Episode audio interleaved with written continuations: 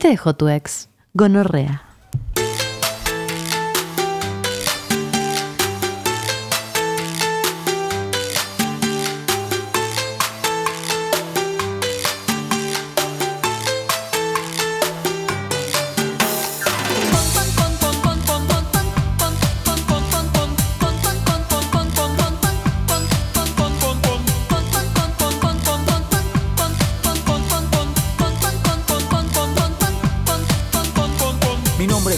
Vengo a contar La vaina que traigo no es nada personal No es de raza, ni sexo, ni clase social. Es una vaina para todos por iguales, brother. Hay que poner atención porque anda faltando buena información I tell you, así está la vida. Hay que aprender a cuidarse del SIDA. El sexo no es malo, no es peligroso. Si sabes hacerlo es más bien sabroso Pero anda rondando una vaina asesina Que no la curas con penicilina. Si vas a correrte en los tiempos que corren Tienes que hacerlo para dentro del sobre Pues para tu salud es la solución. Estoy hablando, mi pana, el condón Póntelo, oye pana, ya póntelo, Te lo digo pana y no es Pana. chagodera. póntelo. Oye pana, ya póntelo. Check this out. No importa el lugar y no importa la urgencia. Aquí lo que importa es tomar conciencia. Si sales con ella, no salgas sin él para tener una noche a todo nivel. Te lo digo pana y no es chacotera. Llévalo siempre adentro de la cartera, pues brother. De aquí en el futuro, nada mejor que un buen sexo seguro. Póntelo. Oye pana, ya póntelo. Te lo digo pana y no es chacotera. Ustedes saben que Machito Pons es argentino, ¿no? No. Es de Villa Ballester. No, es verdad. Se hace el latino.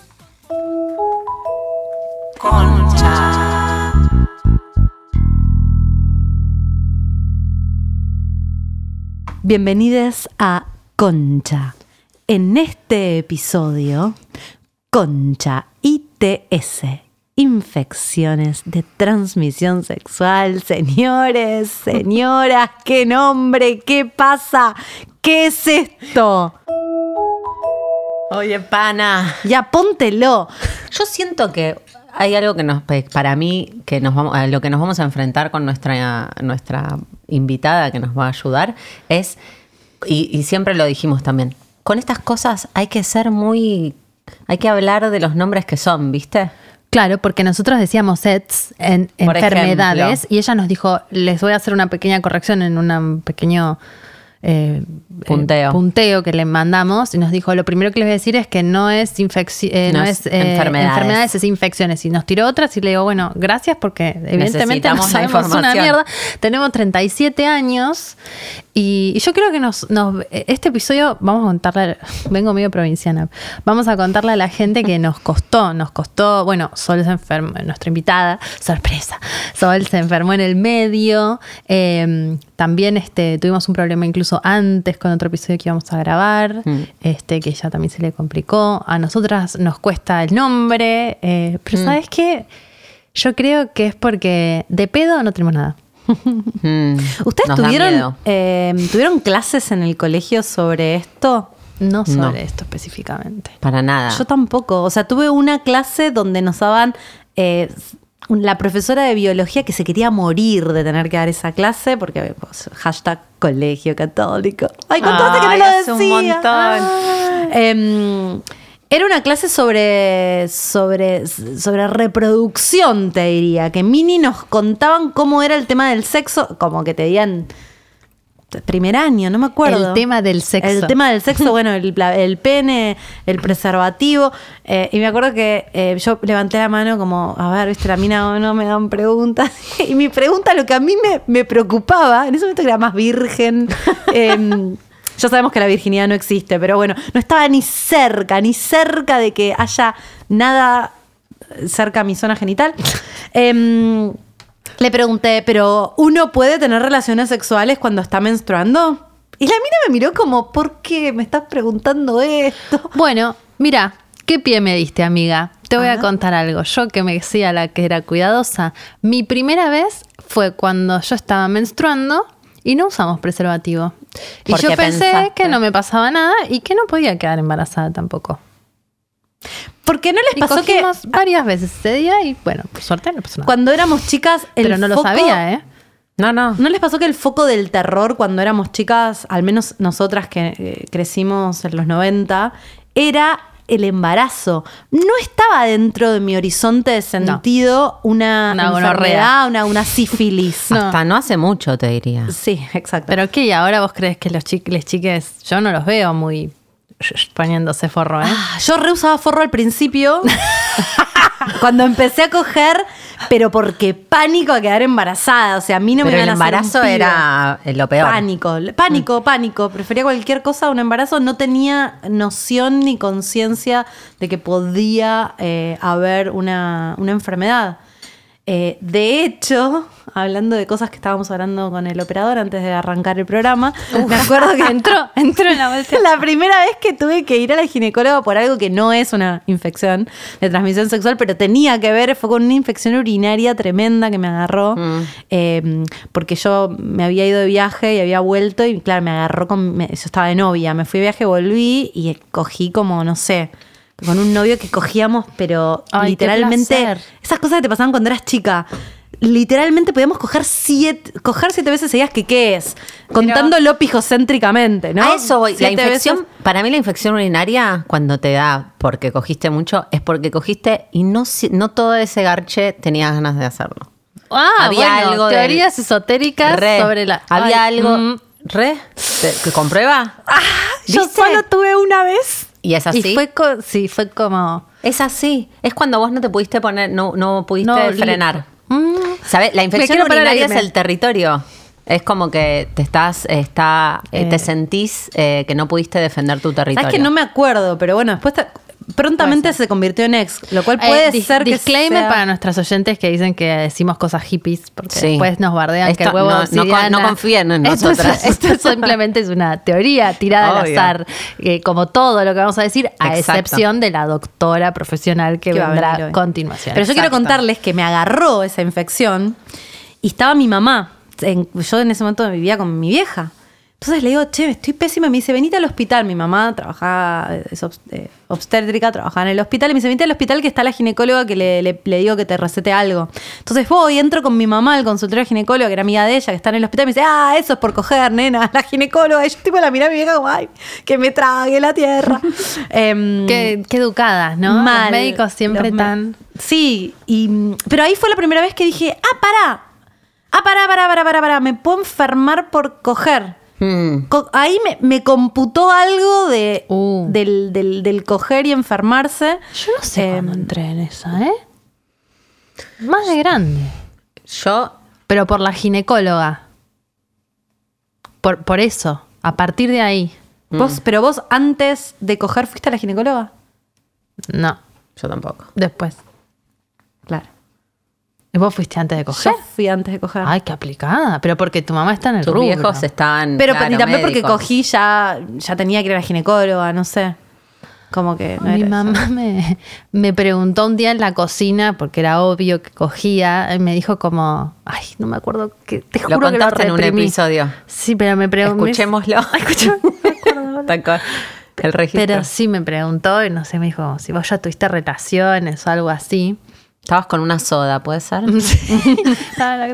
Pero lo que estoy pensando en relación a esto es que eh, más que nada me llevó para que tome pastillas, ¿viste? Mm, El embarazo. Sí, como el embarazo. Como que- que, la ETS es el embarazo. La ITS. La ITS. Pero incluso digo, en, en la canción de Machito Ponce, Machito Ponce estaba con lo del SIDA nada más, ¿no? Como que siento que hay.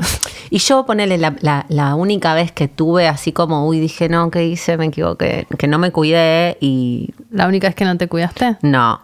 Una de las veces que no me cuidé, que me asusté mucho, pero muchísimo, muchísimo me asusté y ahí dije, nunca más. De, de que estabas embarazada. No. Ah. De, de las ITS. Ah, pensaste que tenías algo y no lo tenías. Sí, pero lo, lo- lo único que pensé era que tenía SIDA. Ah. No pensé en que me podía agarrar. Pero porque, Sífilis, porque, gonorrea. porque no está, no está Ah. difundido, no está en nuestro vocabulario. No, digo, y ya Herpes. Grandes, ¿entendés? Yo no, te juro que fue lo único que pensé. O embarazo o SIDA, pero hay un espectro de posibilidades que ni se nos ocurren. Y, y esto, esto que no tenemos idea, formas de contagiarte. Exacto. Porque, porque te pones el forro y ponele que zafás de un par, pero hay varias que por ahí ni tienen sexo que ver con sexo eso. oral Es, Ponele. eso es un oral temón. Es tipo la ruleta rusa. porque si no te. Porque por ahí te pones el sexo para. Te pones el sexo. Te pones el sexo para Sí, el forro.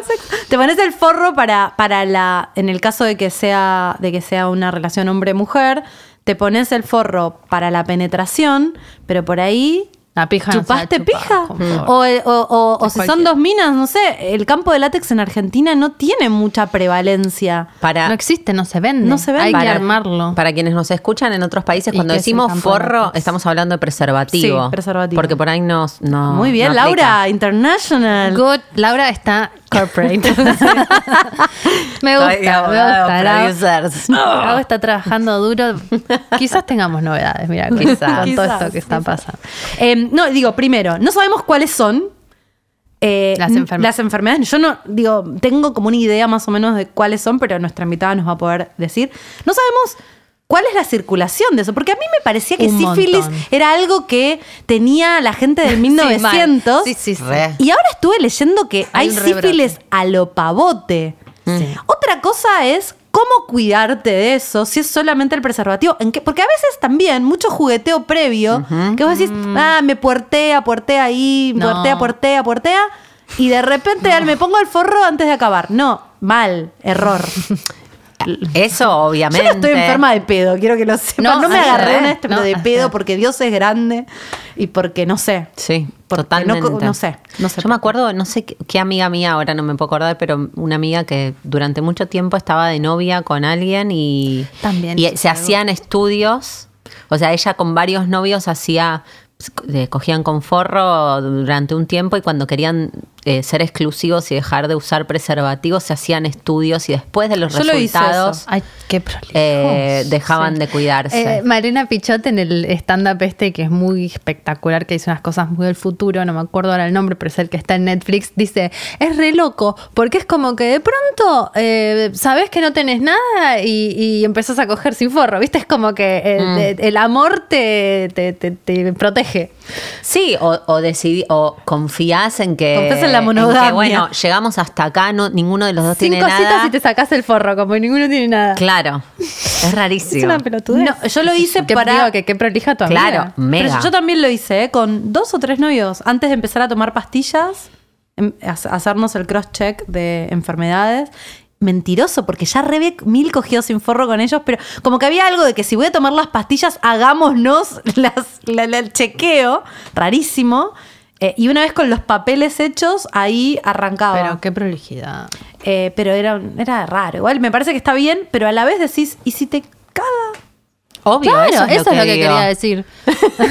Yo también, es O como sea, una eh, ilusión. eh, yo una vez a la ginecóloga le dije, este, bueno, sí, porque no sé qué, no puedo decir lo que le dije, bueno, y, y- y me dice, pero como que, que estés en pareja, como no Mm. quiere decir que, que o sea, para mí, para mí, eh, yo trato a todas las pacientes igual, o sea, como estén en pareja formal o no, me dice, porque como que vienen y me dicen eso y yo qué sé qué hace el novio, ¿entendés? Ay, esto, ¿sabes Ella qué? da por sentado que todas son cornudas. Ah, Voy a abrir un paréntesis a un episodio que para mí re tenemos que hacer, que es violencia ginecológica. Oh, una vez fui a una ginecóloga porque yo quería empezar a tomar pastillas y me dice, ah, ¿por qué? Le digo, no, porque estoy en una relación y me dice, ¿es una relación estable? Le, le digo, sí, me dice, ¿cuánto hace que estás?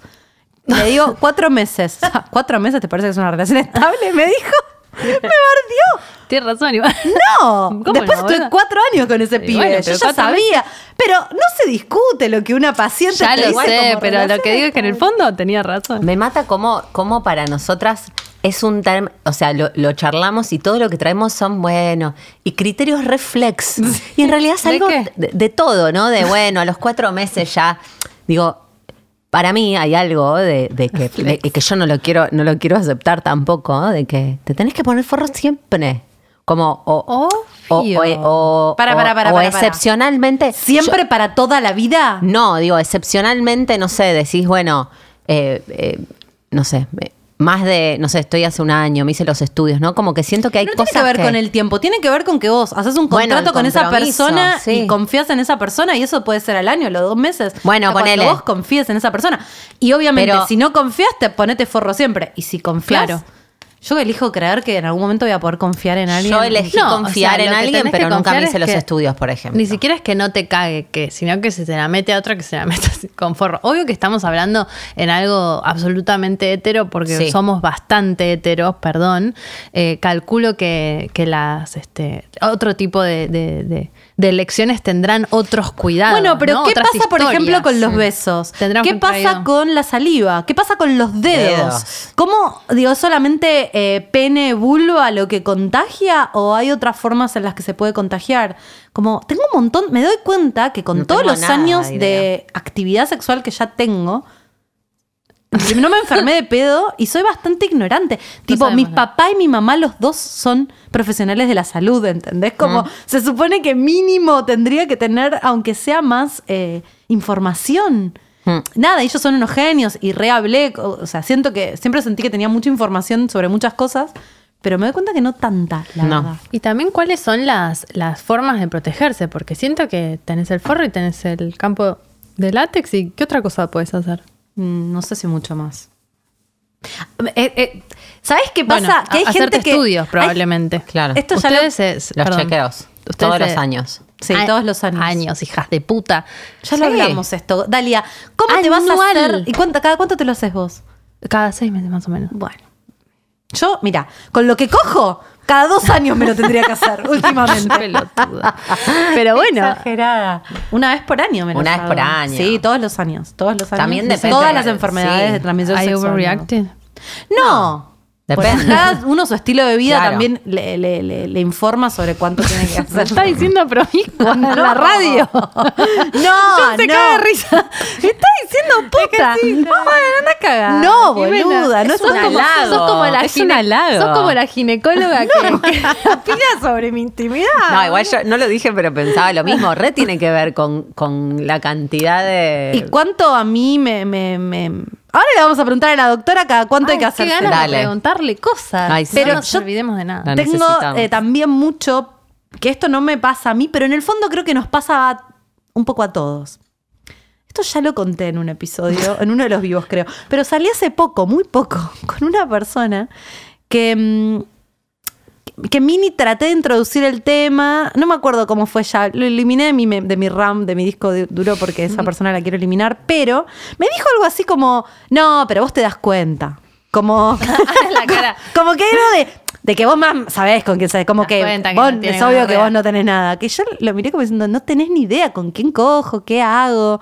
Eh, estás confiando ciegamente en que yo me cuido y no sabes. Y para mí, pero son eso las ganas, son las ganas. Son Eso es las la- ganas. eso es el flex. Pero que creo que está.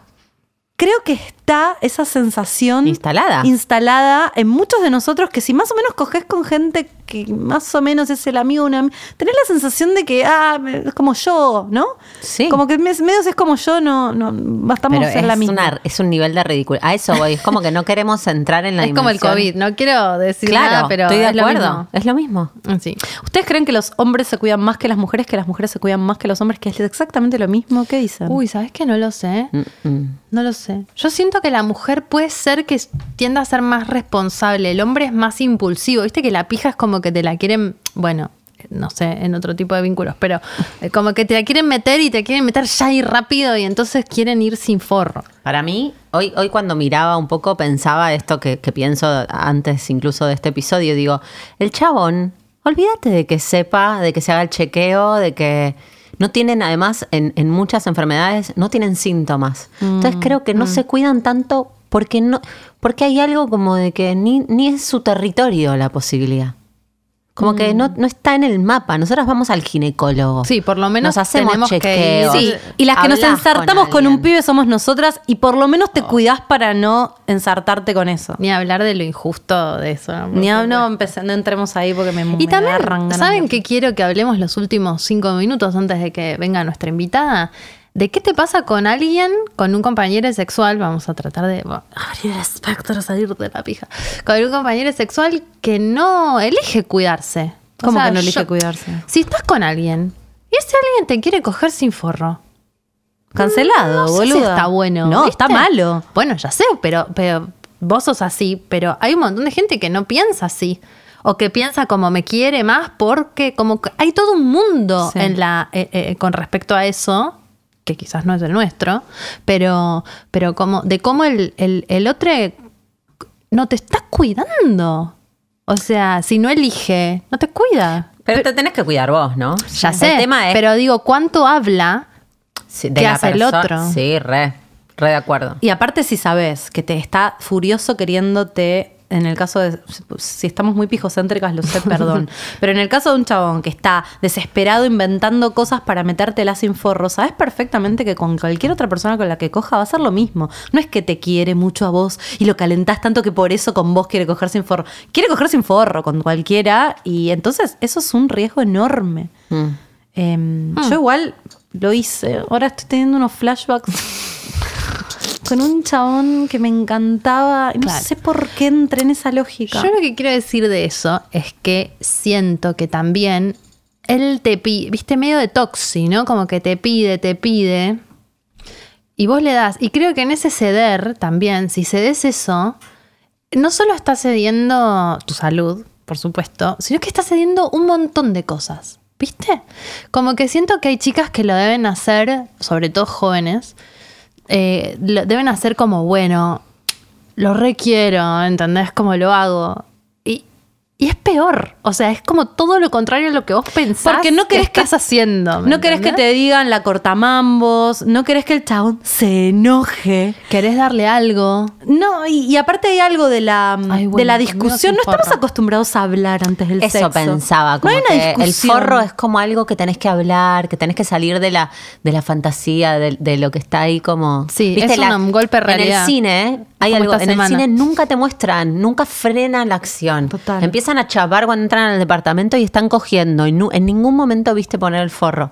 No sé si había una movida de gente que decía que, que había que hacer eso en, en el cine. Yo para, lo estoy como viendo en algunas series, ¿eh? Que se ponen el Sí, forro. Bueno, pero, pero es re más novedoso. actuales por ahí. Sí, eh, hay una que se llama Please Like Me, eh, Sí. australiana, que me encanta, que cada escena de sexo hacen toda la movida de parar, el forro, el lubricante. Bueno, pero hay algo que es que me eso. Parece que hay, está construida una idea, Sí. digo, porque, porque nuestra sexualidad está construida en función de eso que consumimos o del porno o de nuestra- nuestros estándares estéticos, digo, todo está ahí. Y, y si esa información no es parte de la escena, vos sentís que meterlo vos, estás molestando, estás interrumpiendo, estás como esto, ¿no? Como que le estás hinchando las pelotas. Ah. Como que él decida, ¿viste? Pero me parece que tiene Qué que pelotudez. que es Se enojó. Se No, enojó pero me enojo conmigo de la cantidad de veces Que yo no, no dije algo, ¿entendés? No pero no porque el otro me forzaba a no decir. Había algo que ni, ni me lo permitía, pero me parece que tiene que ver con esto. No quería como, como si no fuera un... Tenés que defenderte vos, digo, en esto Tu que vos territorio. traes, claro, no, y en esto que vos traes de se lo doy, o no me cuida.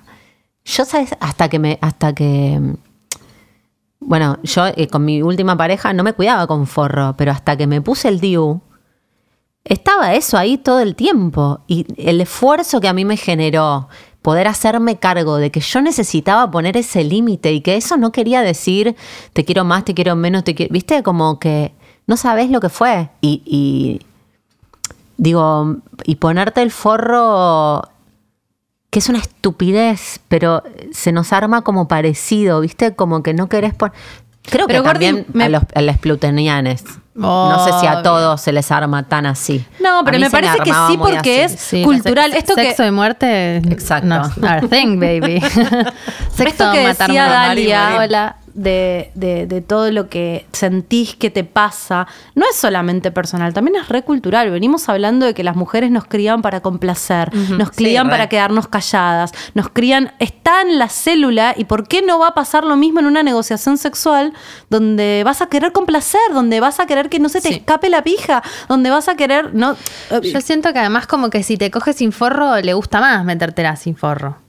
lo querés volver un poquito loco. Claro. No, y, eh, No, ya para. Y eh, para, para, digamos todo. También. eh, a mí también me gusta más coger sin forro. Ah, pero Obvio. no es a, a mí también me encanta. Yo también he sido. He hecho cosas que no debía y tenía que ver conmigo, no solamente con el hombre, Totalmente. ¿no? O sea, también es poder ponerse el límite a una que misma. a eso voy. No sabes lo que me costó ponerme el límite a mí. De decir, che, yo no quiero esto. eh, eh, el otro día escuchaba un vivo que... Que sí lo quiero, pero sé que no es lo mejor para No, mí. claro. Eso es lo peor, boluda. Exactamente. Es muy difícil. Tipo, asumir la realidad y la responsabilidad. Eh, cuando yo me pegué ese susto, que me, que, que me asusté mucho, dije, yo me pegué algo acá. Estuve dos meses del ¿Pero qué te terror. pasó? Te- te- del te- terror. No me cuidé. ¿Pero te agarraste algo? ¿Te No, no, no me, no me agarré nada. Ah, pensaste que. Pero entró en mí la idea de que yo me había agarrado de ¿Y no te algo. hiciste esto- análisis? Sí, me hice análisis. Tuve un mes pasándola como el orto, queriendo negar el miedo que me generaba la posibilidad de, de lo que me había pasado. Y después estuve, eh, me hice el análisis y dos semanas después me calmé. Pero la pasé muy mal y dije, ¿por Pero en qué? fantasma. Sí, fue como del terror, fue del terror, la pasé muy mal esos meses. No, Mm. quería traer esto que en relación a esto que decimos de, bueno, decir, eh, ponete el forro o, o esta negociación en el medio del acto. El otro día escuchaba un vivo de Fabi Villalba, que la traemos un montón, que es eh, maestra de Tantra y bla, que ya estuvo en el, en- en el programa. Ella decía, las conversaciones está bueno tenerlas no en ese momento. Es cuando es entrar a esa circunstancia ya sabiendo un Mm. Poco de qué va. Sí. ¿Cómo es? fluir. ¿Cómo nos cuesta hablar de Mal. sexo? ¿No? Como que esto que vos decías de las pelis, hay un guion que tenemos tan incorporado de lo que el sexo es, que es esto: pasión, pasión, pasión, nada se puede interponer, nos sacamos todo, pa, pa, pa, cogemos. Como. Mm. No hay espacio para qué te gusta, para cómo nos cuidamos, para. eh, Sí, que no te gusta. Claro. ¿Te acuerdas lo de las bolas chupando?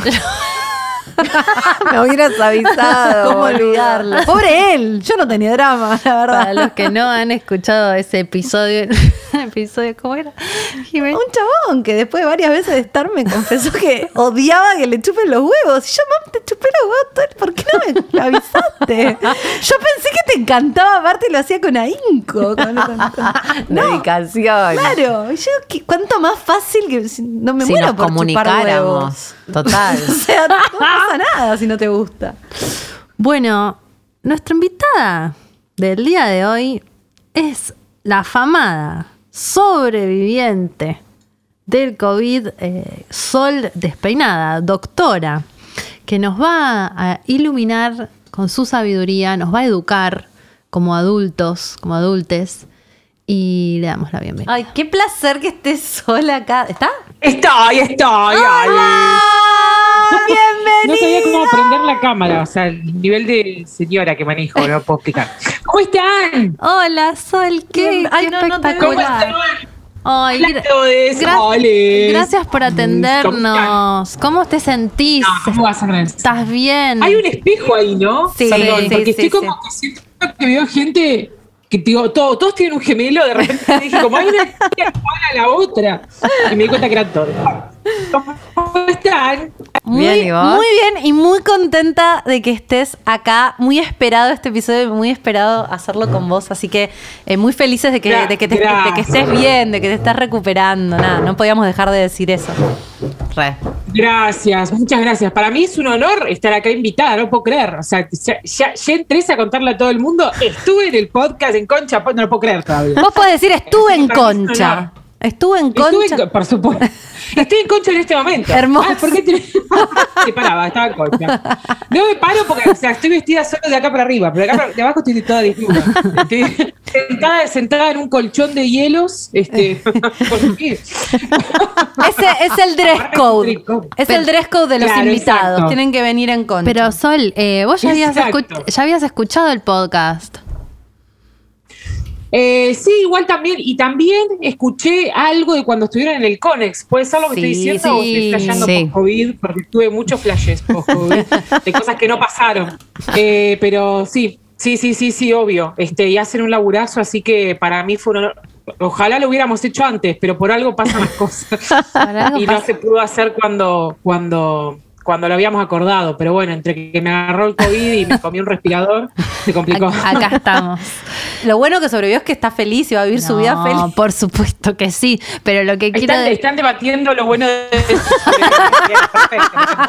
No sé, ¿de qué me están hablando? Y están debatiendo lo- las ventajas de estar viva en este mundo horrible. Sí, o sea, que hay que discutirlo, o sea, no se puede dar por sentado. La tenés que debatir. Recibo- ese- ese- yo abrí un ojo y pensé como, decime por favor que estoy, me desperté en Júpiter. No, este mundo horrible de vuelta, se murió Viale, esas fueron las noticias que me dieron. Este, y dije, no, no, este mundo horrible, no, bueno, me a dormir. Fue así. Ay, así que me desperté en este mundo horrible porque ese patriarcado no se va a tirar solo. Así que Claro, que morir. eso es lo que eso yo es lo te que estoy decía diciendo, Dalia. hermana. Te estoy diciendo que si hubiésemos grabado el podcast antes, capaz no tenías la misión de tener que venir a educar sexualmente a la gente, porque esto la va a romper y la gente va a flashear y muchos van a empezar a usar preservativo gracias a esto y vos tenías que sobrevivir para contarlo. Eso es lo que Yo estoy te diría, diciendo. yo- a ver, eh, en la terapia intensiva yo dormida eh, ha- hacía los pasos de cómo abrir un preservativo. Le decía a las enfermeras, viste, dormida. Estaba sacada, no podía pensar en otra cosa. No, tremendo, tremendo. Pero, pero bueno, Este, bueno, ¿por dónde empezamos? Primero empezamos por algo que nosotros te mandamos como una especie de punteo. Queremos hablar de esto y vos nos dijiste, che, chicas, no se dice más enfermedad de transmisión sexual, se dice infección de transmisión sexual. Queremos un poco enfocarnos en eso porque nos dimos cuenta que tenemos las tres casi 40, no sabemos casi nada. Es, y, y hemos tenido mucha vida sexual nos- y me da vergüenza decirlo. ¡Upa! ¿Qué te da vergüenza? Todo Decir esto- que tuviste mucha vida sexual. No, No sabemos que no nada. sabemos nada. Que no sabemos nada. Me da vergüenza decirlo. Yo no tuve tanta vida sexual y me dedico a eso, imagínate. O sea, y tampoco tuve tanta. o sea. Así que a mí me da más vergüenza que a vos hablo de cosas que no me pasaron. Este, no, sí, bueno, eso es interesante. Este, mm, eh, con respecto a esto de enfermedades versus infección, digamos, tiene que ver un poco con el estigma. La Organización Mundial de la Salud sacó, podría hacer cosas mucho más importantes, ¿no? Pero bueno, hace esto. Pero sacó un- una especie de comunicado, una especie de nota, eh, diciendo que hablar de enfermedades era un poco, di- digamos, discriminatorio, o que, o que, digamos, esas personas se podían sentir mal, porque este, es estigmatizante decir, suponete que yo tengo, no sé, qué sé yo, te voy a inventar. Este, mm, puedo ser que tenga VIH, que sea VIH positivo, eh, positiva, y eso no significa que tenga una enfermedad, significa que tengo una infección. Hay un virus dentro mío que me ha colonizado de alguna manera, que ese es un término también súper, bueno, colonizar ya tampoco se Polémico. debería usar tanto. Es el pero tema bueno, casi te diré de los últimos Sí, tremendo. Eh, sí, sí, vamos de vuelta. Vamos de vuelta, chicos. Vamos de vuelta. Vino, el, el VIH vino en los barcos. o sea, sí, vino en los barcos. Está bien, la gonorrea en la selva.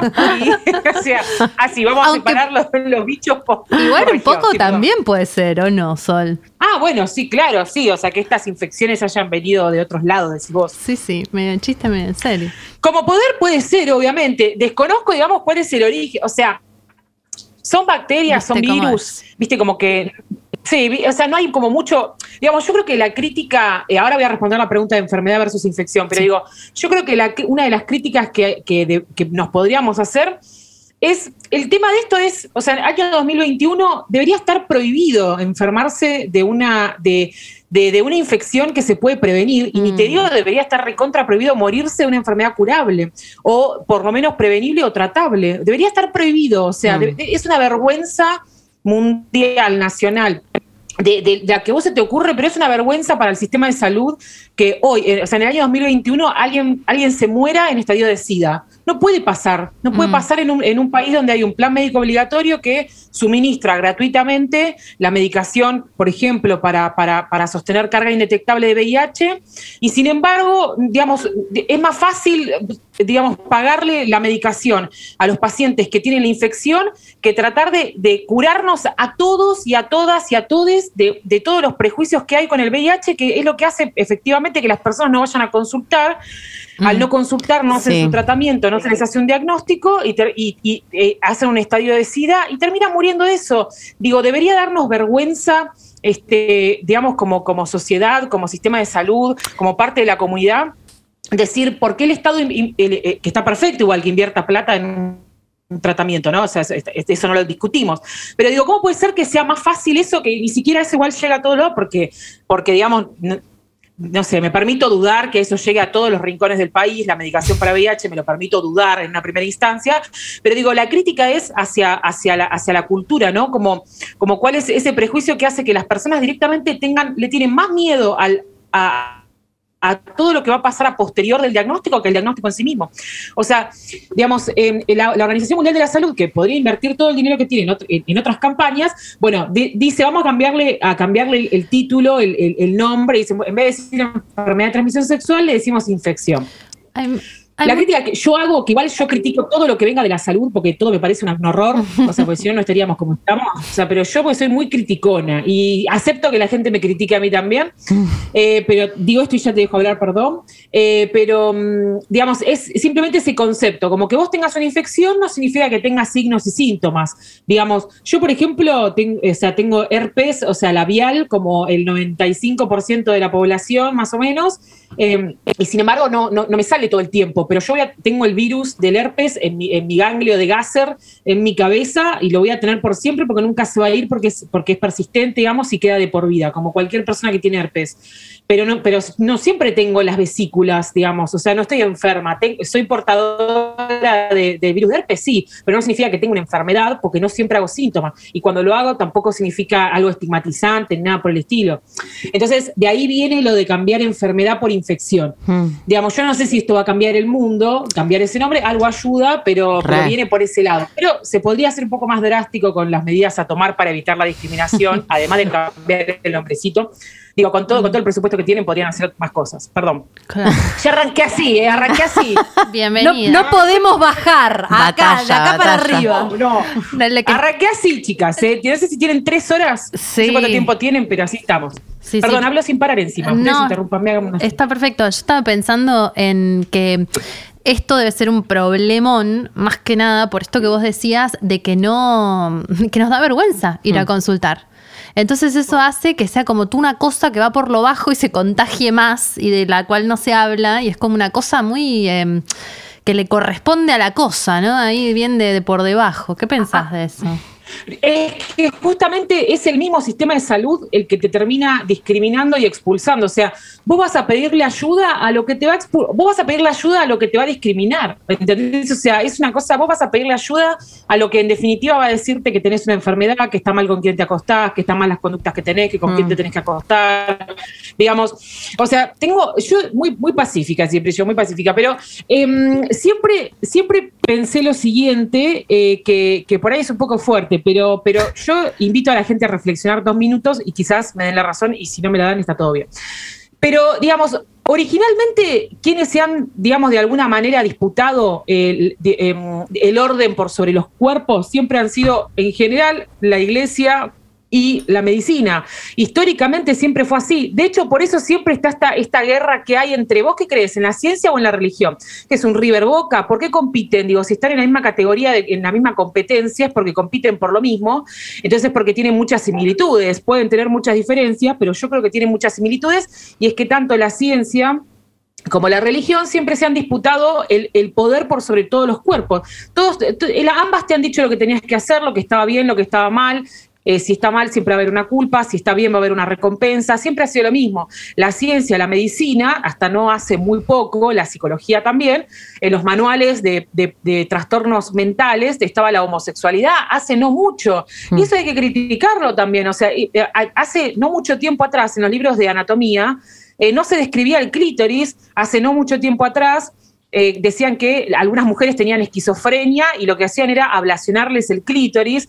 Ahora, eh, mientras nosotros estamos charlando, a alguien le están Sí. haciendo ablación de genitales, eh, mutilación genital femenina, y eso lo hace gente que tiene conocimientos médicos.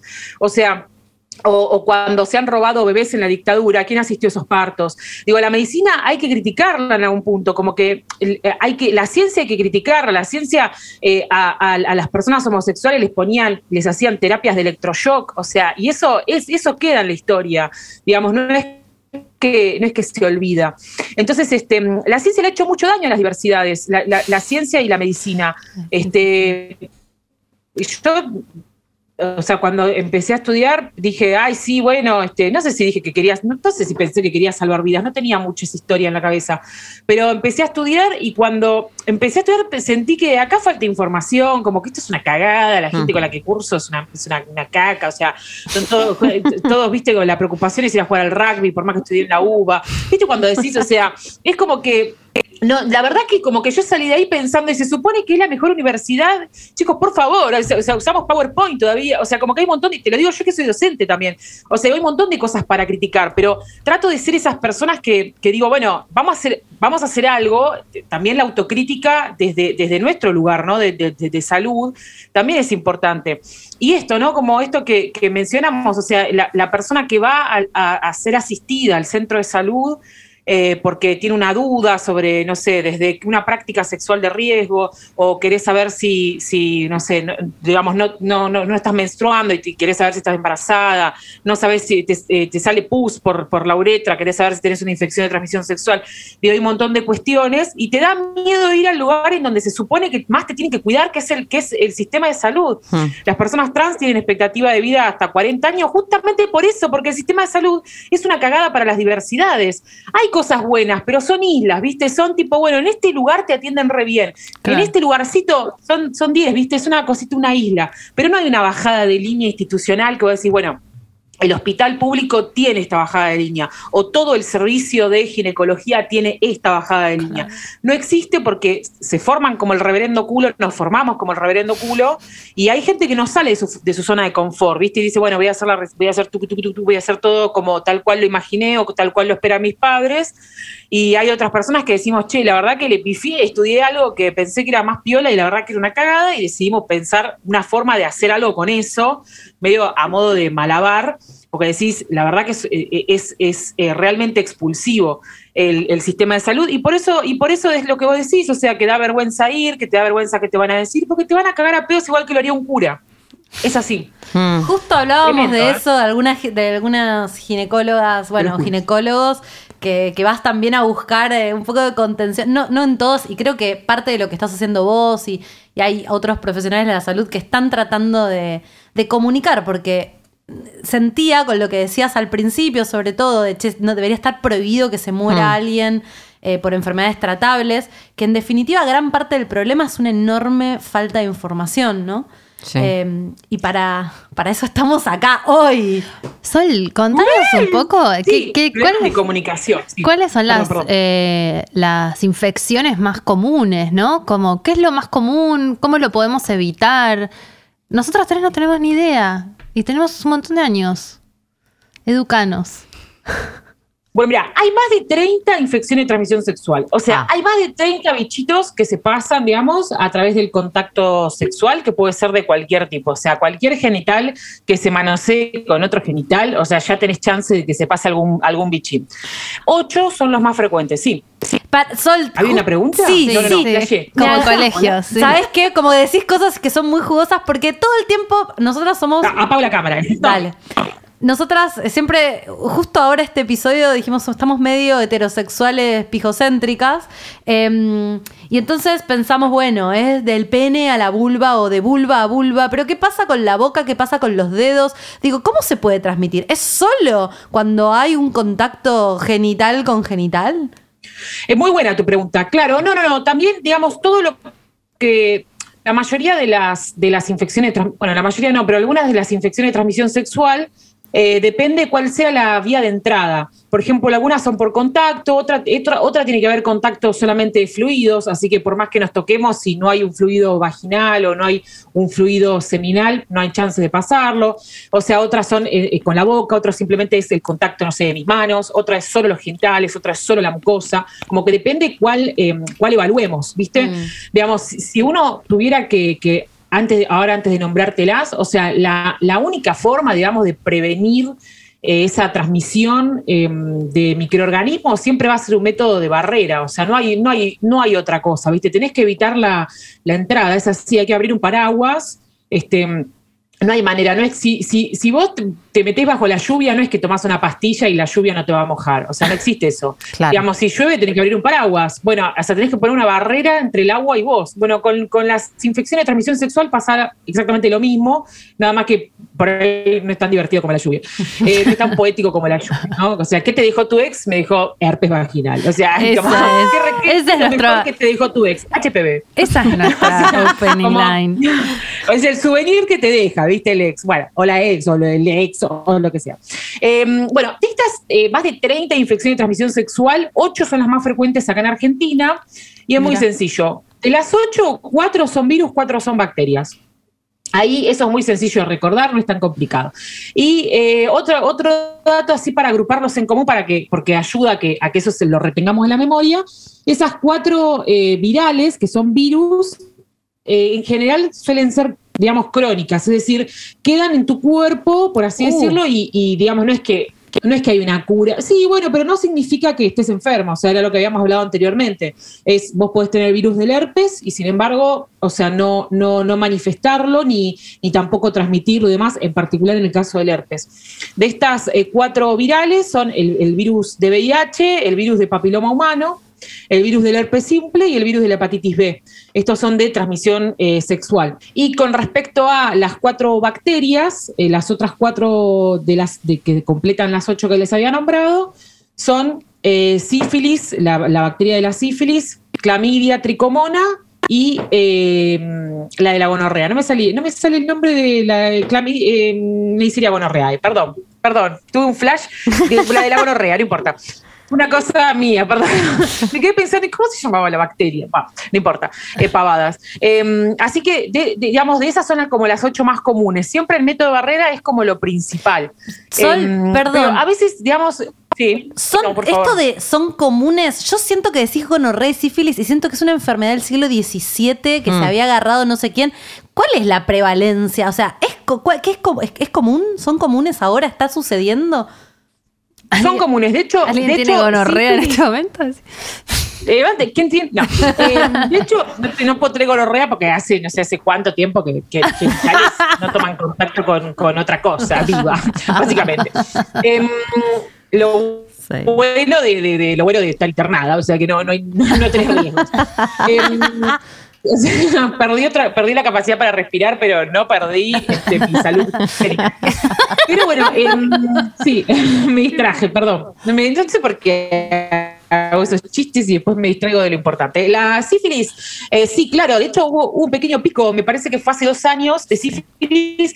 No tengo los números, o sea, como para decirte un porcentaje, o sea, no tengo como el, el dato para decirte, no, mira, en el del 18 hubo 5.000 personas que no tengo ni idea de esos de ese detalle de los números, digamos, pero sí, absolutamente son recontra frecuentes. Lo que pasa es que nadie lo cuenta, digamos. Nadie sale a decir, no, pues sabes que yo tengo sífilis o, yo- o yo tuve sífilis. Exacto. En particular el caso de la sífilis, por ejemplo, para mí lo que tiene de, de interesante es que la sífilis se trata con penicilina, o sea, no hay nada más pavo, es más, es más fácil, eh, es, es mucho más fácil sacarte la sífilis de encima que sacarte una neumonía, o sea, y todo el mundo sale a contar, no, porque tuve neumonía tomé unos antibióticos, una faringitis, o sea, es casi el mismo tratamiento. O sea, tomás una penicilina, es un antibiótico. Como yo te dijera, tomás eh, el amoxiclavulánico de la faringitis común, o sea, que decís, che, estoy con faringitis, me dieron antibiótico.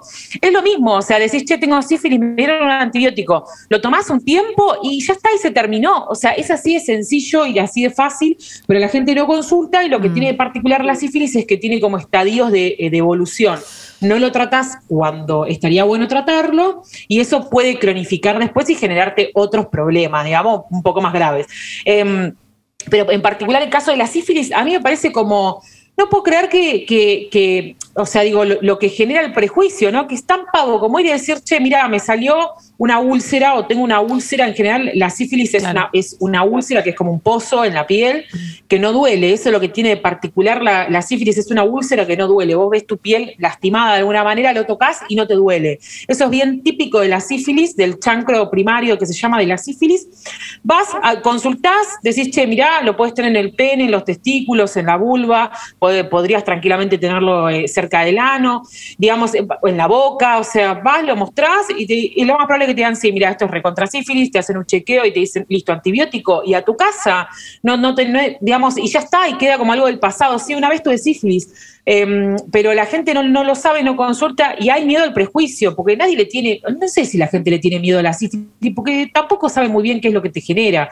Seguro que la gente está escuchando esto y ni sabían que era una úlcera lo que te provocaba. No, eso era lo que no te iba a sabía. preguntar. No o sea, sabía. ¿cómo sabes que tenés algo? Porque ¿qué? te tenés que desangrar, te tiene que picar, te tiene que doler. O sea, ¿cuáles son de estas enfermedades los síntomas como para que podamos saber a tiempo? ¿Viste? Porque pareciera que cuando Sí. si no te estás arrastrando no vas a preguntar.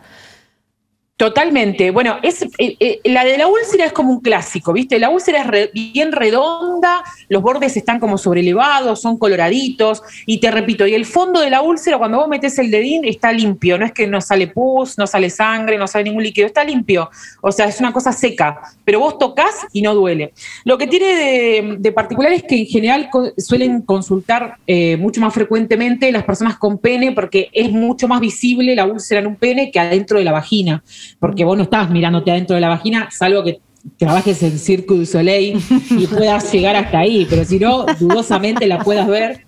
O sea, raro, o sea, solamente te hacen el PAP la pueden llegar a ver. Entonces, en general, digamos, eh, cuando, cuando la úlcera está en la vagina es más difícil de verla que cuando, por ejemplo, está en el pene o en los testículos, que eh, sí es más visible, ¿viste? Está como más ahí, más, más accesible a la vista. Eso, por ejemplo, es típico de la sífilis. Después puede estar la, clásica verruga de HPV, que es una verruga de color, del mismo color de tu piel, que no pica, no arde, no duele, pero te sale pin una verruga. La verruga puede estar en la mano, puede estar en la boca, pueden estar en el ano, pueden estar en los genitales, o sea, una verruga. Vas como es un virus, es el virus del HPV, habíamos dicho que los virus, digamos, no se, no, se, no se eliminan nunca por completo, pero pueden quedar inactivos, como el, como el herpes, por ejemplo, y demás. Pueden quedar como, como guardaditos sin hacerte nada. Entonces, en general, consultan por, por, por, por la verruga, te, hace, te, te las pueden sacar, te hacen un estudio para chequear. Hay muchos primos de una familia de HPV. Algunos son más peligrosos que otros, hay que decirlo. De hecho, eh, una de las principales causas de cáncer de cuello uterino es la infección por el virus del HPV. Entonces también es importante eh, para la prevención de cáncer de cuello, eh, de cuello uterino entender que una de las principales causas es que, previamente tengas el virus, que, tengas el, virus del HPV. Entonces se chequea eso, si es, de, si es de los tipos de virus tranqui, simplemente tenés que ir a control y cuando tenés una verruguita te la queman, y si es de los virus por ahí más complicados o, por ahí más rebeldes, bueno, los controles serán más exhaustivos y demás. Eh, pero a no temer, porque si no, si no, si no vas a controlarlo, no sabes ese serotipo, digamos, no sabes qué tipo de virus de HPV es, no son todas las verrugas iguales, viste, como que no todas te pueden dar igual. Digamos, hay como otras consecuencias que pueden ocurrir.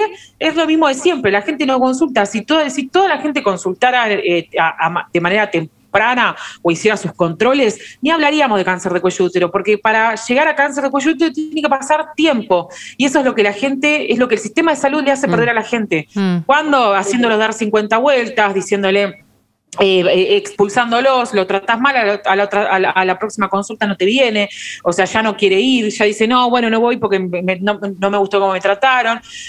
¿Cómo lo expulsás? Le haces perder el tiempo y ese, es el- ese, ese tiempo es vital. Y cuando digo vital, me refiero a vital de vida, o sea, me refiero a que, a que puede costarle la vida. O sea, ¿quién gana con la desinformación? Nadie. Na- nadie sale ganando de la desinformación. Pero nadie, ni siquiera el sistema de salud, porque te sale mucho más caro hacerle tratamiento desde un hospital público a una persona con cáncer de cuello de útero que hacerle un tratamiento para HPV.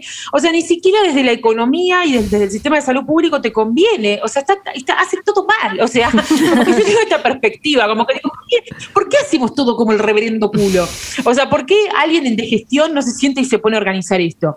Después, además de las verrugas y demás, el VIH lo que tiene en particular es que no hay un síntoma específico, digamos, este, que te haga, que, te haga como ver, digamos, que alguien pudo haberte transmitido el virus de VIH, pero para eso existen los test rápidos y demás, así que eh, eh, para eso sí es interesante como cada tanto hacerse los controles.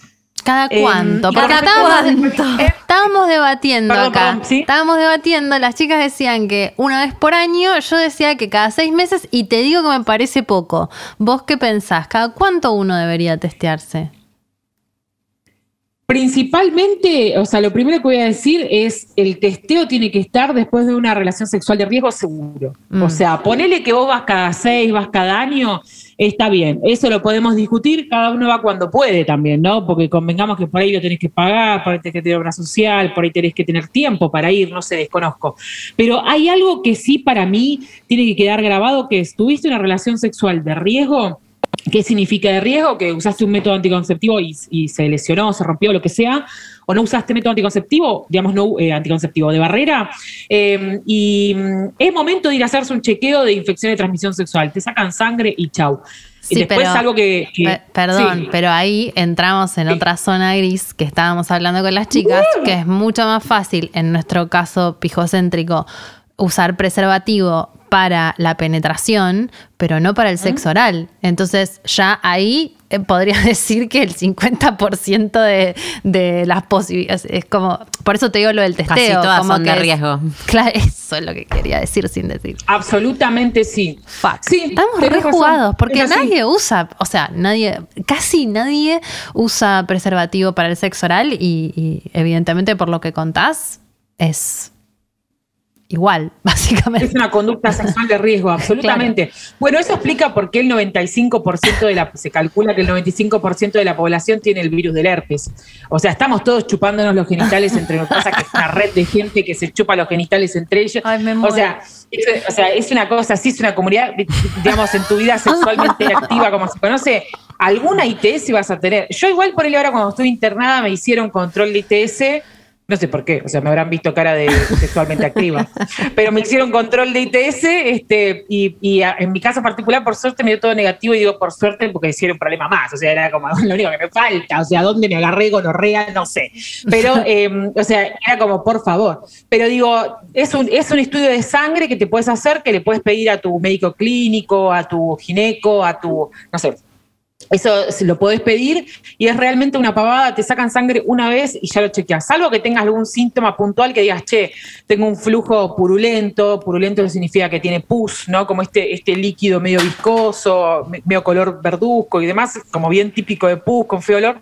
O que alguien, eh, digamos, diga, che, por la uretra, cuando hago pis, eh, eh, digamos, las personas con pene digan, che, sale un- me sale un líquido blanquecino, medio purulento, un clásico de la gonorrea es eso. Ah. Este, y es un tratamiento, mm, es un, es un tratamiento con, con, con un, con un antibiótico y ya. Como que yo lo pienso y digo, al es, o sea, hay, o sea, digo, como que pienso y digo, este es el, el problema, como que hay tanto, es- hay tanto temor, hay tanto temor que se pierde tiempo, la gente En pierde el fondo el tiempo problema y- es que te lo contagias, contagias cogiendo, o sea, como que coger es sucio. Ese es el problema.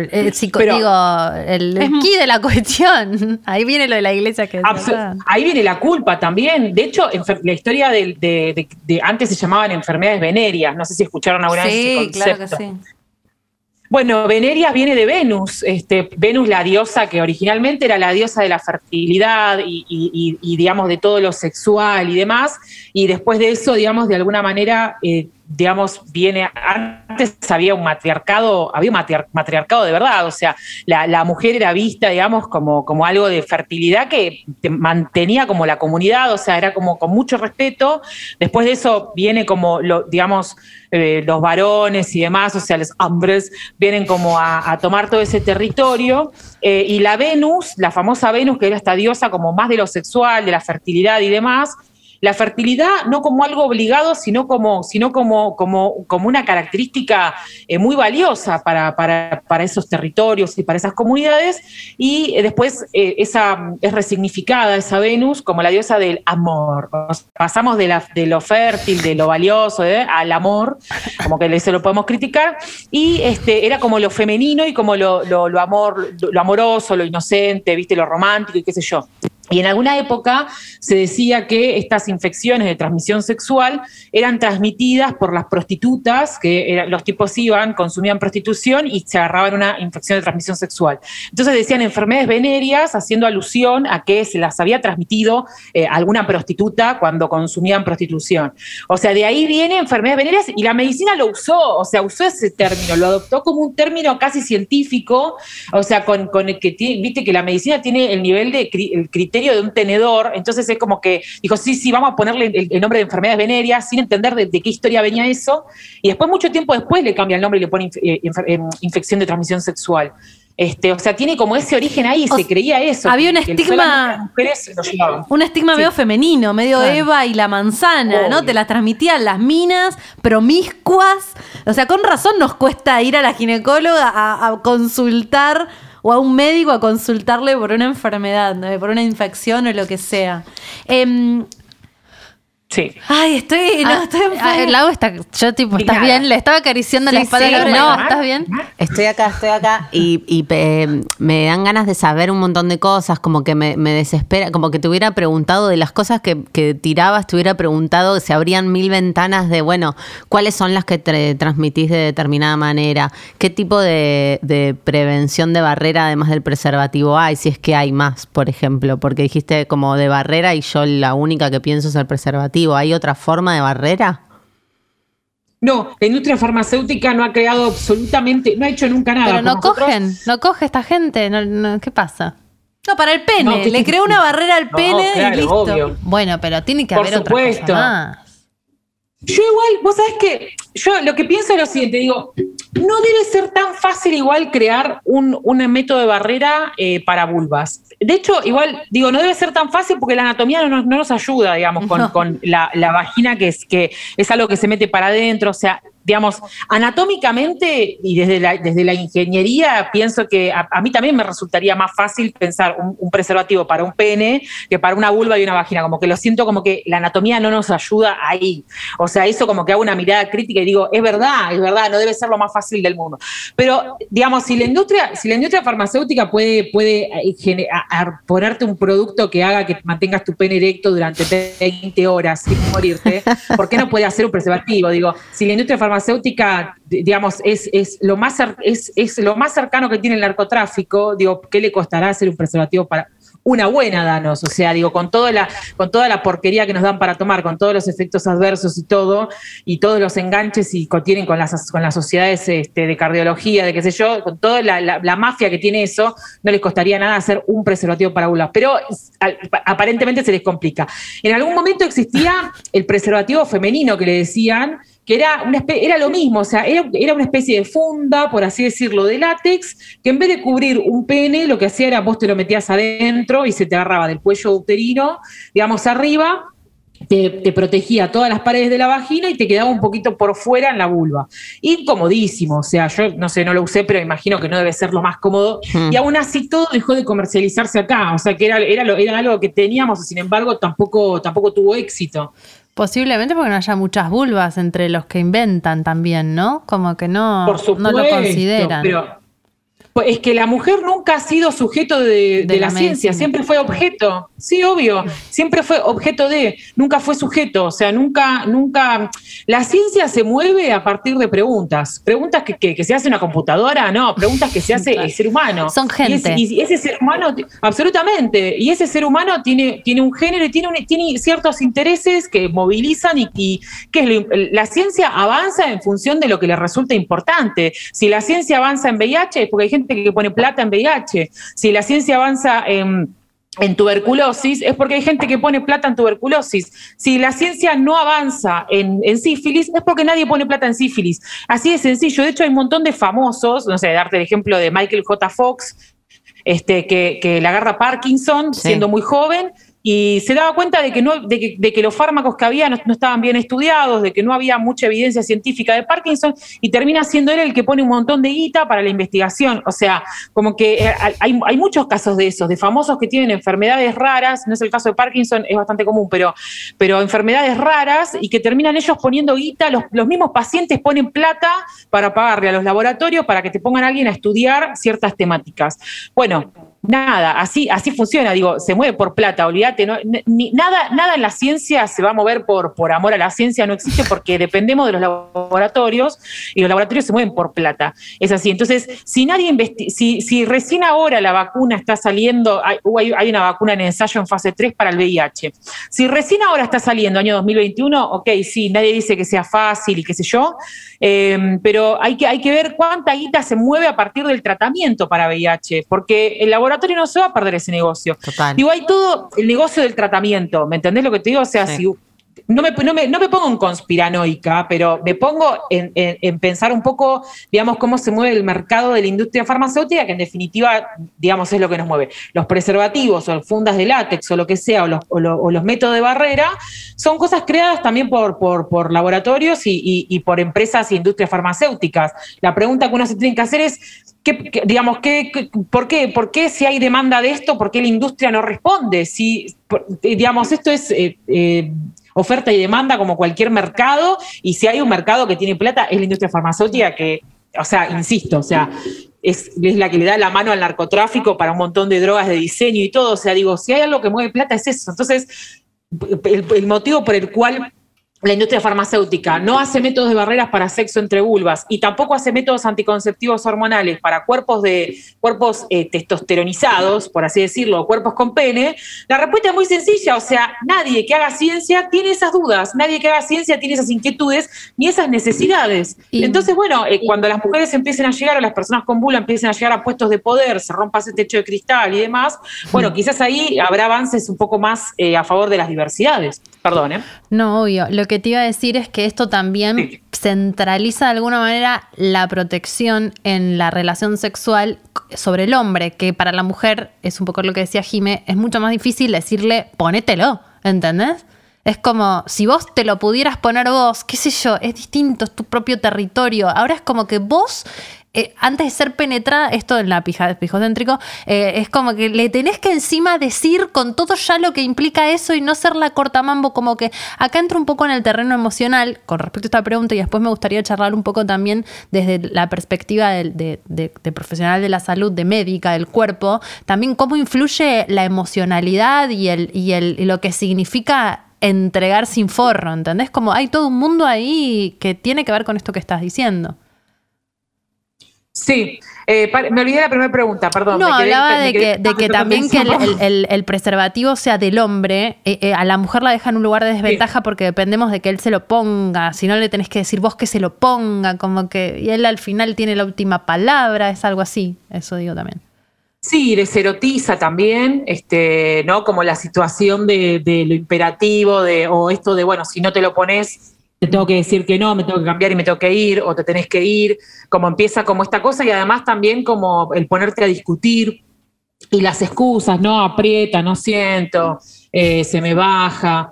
Nadie dice, o sea, yo igual entiendo perfectamente, este, entiendo que, puede pasar que no te cope ponerte un pedazo de látex en el pene y, lo, lo, lo puedo entender, lo puedo entender desde el punto de vista de la sensibilidad y del cuerpo, ¿viste? Pero hay 50.000 opciones. Este, como los extrafinos, lo- o sea, digo, tenés un abanico, me queda chico, o sea, podés hasta incluso eh, buscar por talles, o sea, hay un montón de opciones y eso es la clásica excusa, eh, digamos, para, para ese, para ese, para, para, para esa cosa de hago lo que quiero este, con, con tu cuerpo porque total es descartable, ¿no? Que es un poco como la, me parece un poco la idea generalizada que, que hay de los cuerpos eh, femeninos o feminizados. Pero sí, absolutamente. O sea, sería, sería un ideal esto, esto que vos decís, de que, mm, de que ese método de barrera no quede siempre a cargo de, la, de- de- de un solo lado. eh, y, que, y que todos los cuerpos puedan tomar una decisión con respecto a eso y decir, bueno, yo quiero tener sexo seguro, eh, o incluso yo quiero tener sexo y ahora estoy haciendo un tratamiento para gonorrea y la verdad que voy a ver a esta persona y quiero estar con esa persona.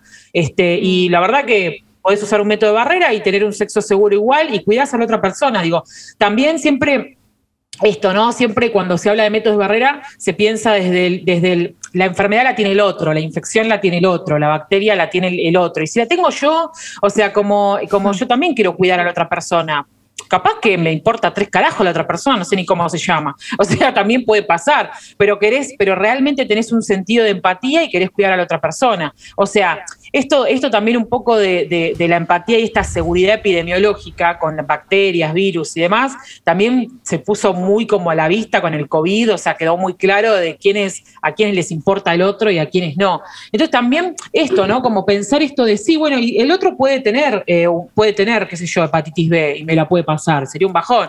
Y si la tengo yo, o sea, y, se la termino pasando yo, o sea, como, como también eso, ¿no? Pensar como, bueno, yo también cuido a la otra persona porque no, no sé lo que puede pasar. Sol, Em, Te hago sí. una pregunta en esto de cuidar. Hace poco vi una serie que creo que está en Netflix, donde arranca la serie, eh, hay un chico enfrente a una médica y la médica le dice, creo que tu, eh, no era gonorrea, era clamidia o... No, clamidia no. em, bueno, no me acuerdo. HPV, ponele. Y entonces la médica le dice, bueno, tenés que contactar Mm, a todas tus parejas sexuales del pasado. Y eh, la serie arranca en que él va episodio por episodio llamando a todas sus parejas sexuales. ¿En qué casos es importante contactar a las personas con las que estuviste que por ahí no viste más? Digo, eso es parte de la prevención, de cuidar al otro. Son todas aristas que por ahí no tenemos en la cabeza, ¿no? En la, la realidad, si te tengo que ser honesta, y en todos los casos estaría bueno que tengas esa confianza como para decir, che, escúchame, me acaban de diagnosticar, no sé, qué sé yo, esto, ¿no? Una clamidia, una gonorrea, una sífilis. Nada, chequeate porque capaz, capaz que tenés, me parece un- un- una, una, como una buena práctica, un gesto piola que podés tener con otra persona. No, te- no tenés por qué quedarte a tomar un café tampoco con esa otra persona, capaz no tenés ganas, pero podés mandar un mail, podés mandar un audio, un mensajito con un cuidate, besos, hacete el chequeo porque por ahí tenés. O sea, no te Ay, cuesta pero es nada. que te, te hay- que sí. te morís de vergüenza si tenés que Sí, hacer es eso. que eh, siento que eh, empezamos el, el episodio diciendo que nos habías corregido, que nosotras decíamos ETS y vos decías ITS. Y yo traje esto de que Sí. y me parece que está en el fondo de todo. Y, y vos hablaste como de, del problema del sistema médico en relación a, a la campaña que se hace. Para mí también es un tema de. de- de, de- de cómo nos comunicamos, como, como el- un tema del Sí. lenguaje, ¿no? De, de poder tener normalizadas este tipo de conversaciones. Incluso hablábamos de es el, el ponerte el forro o no ponerte el forro.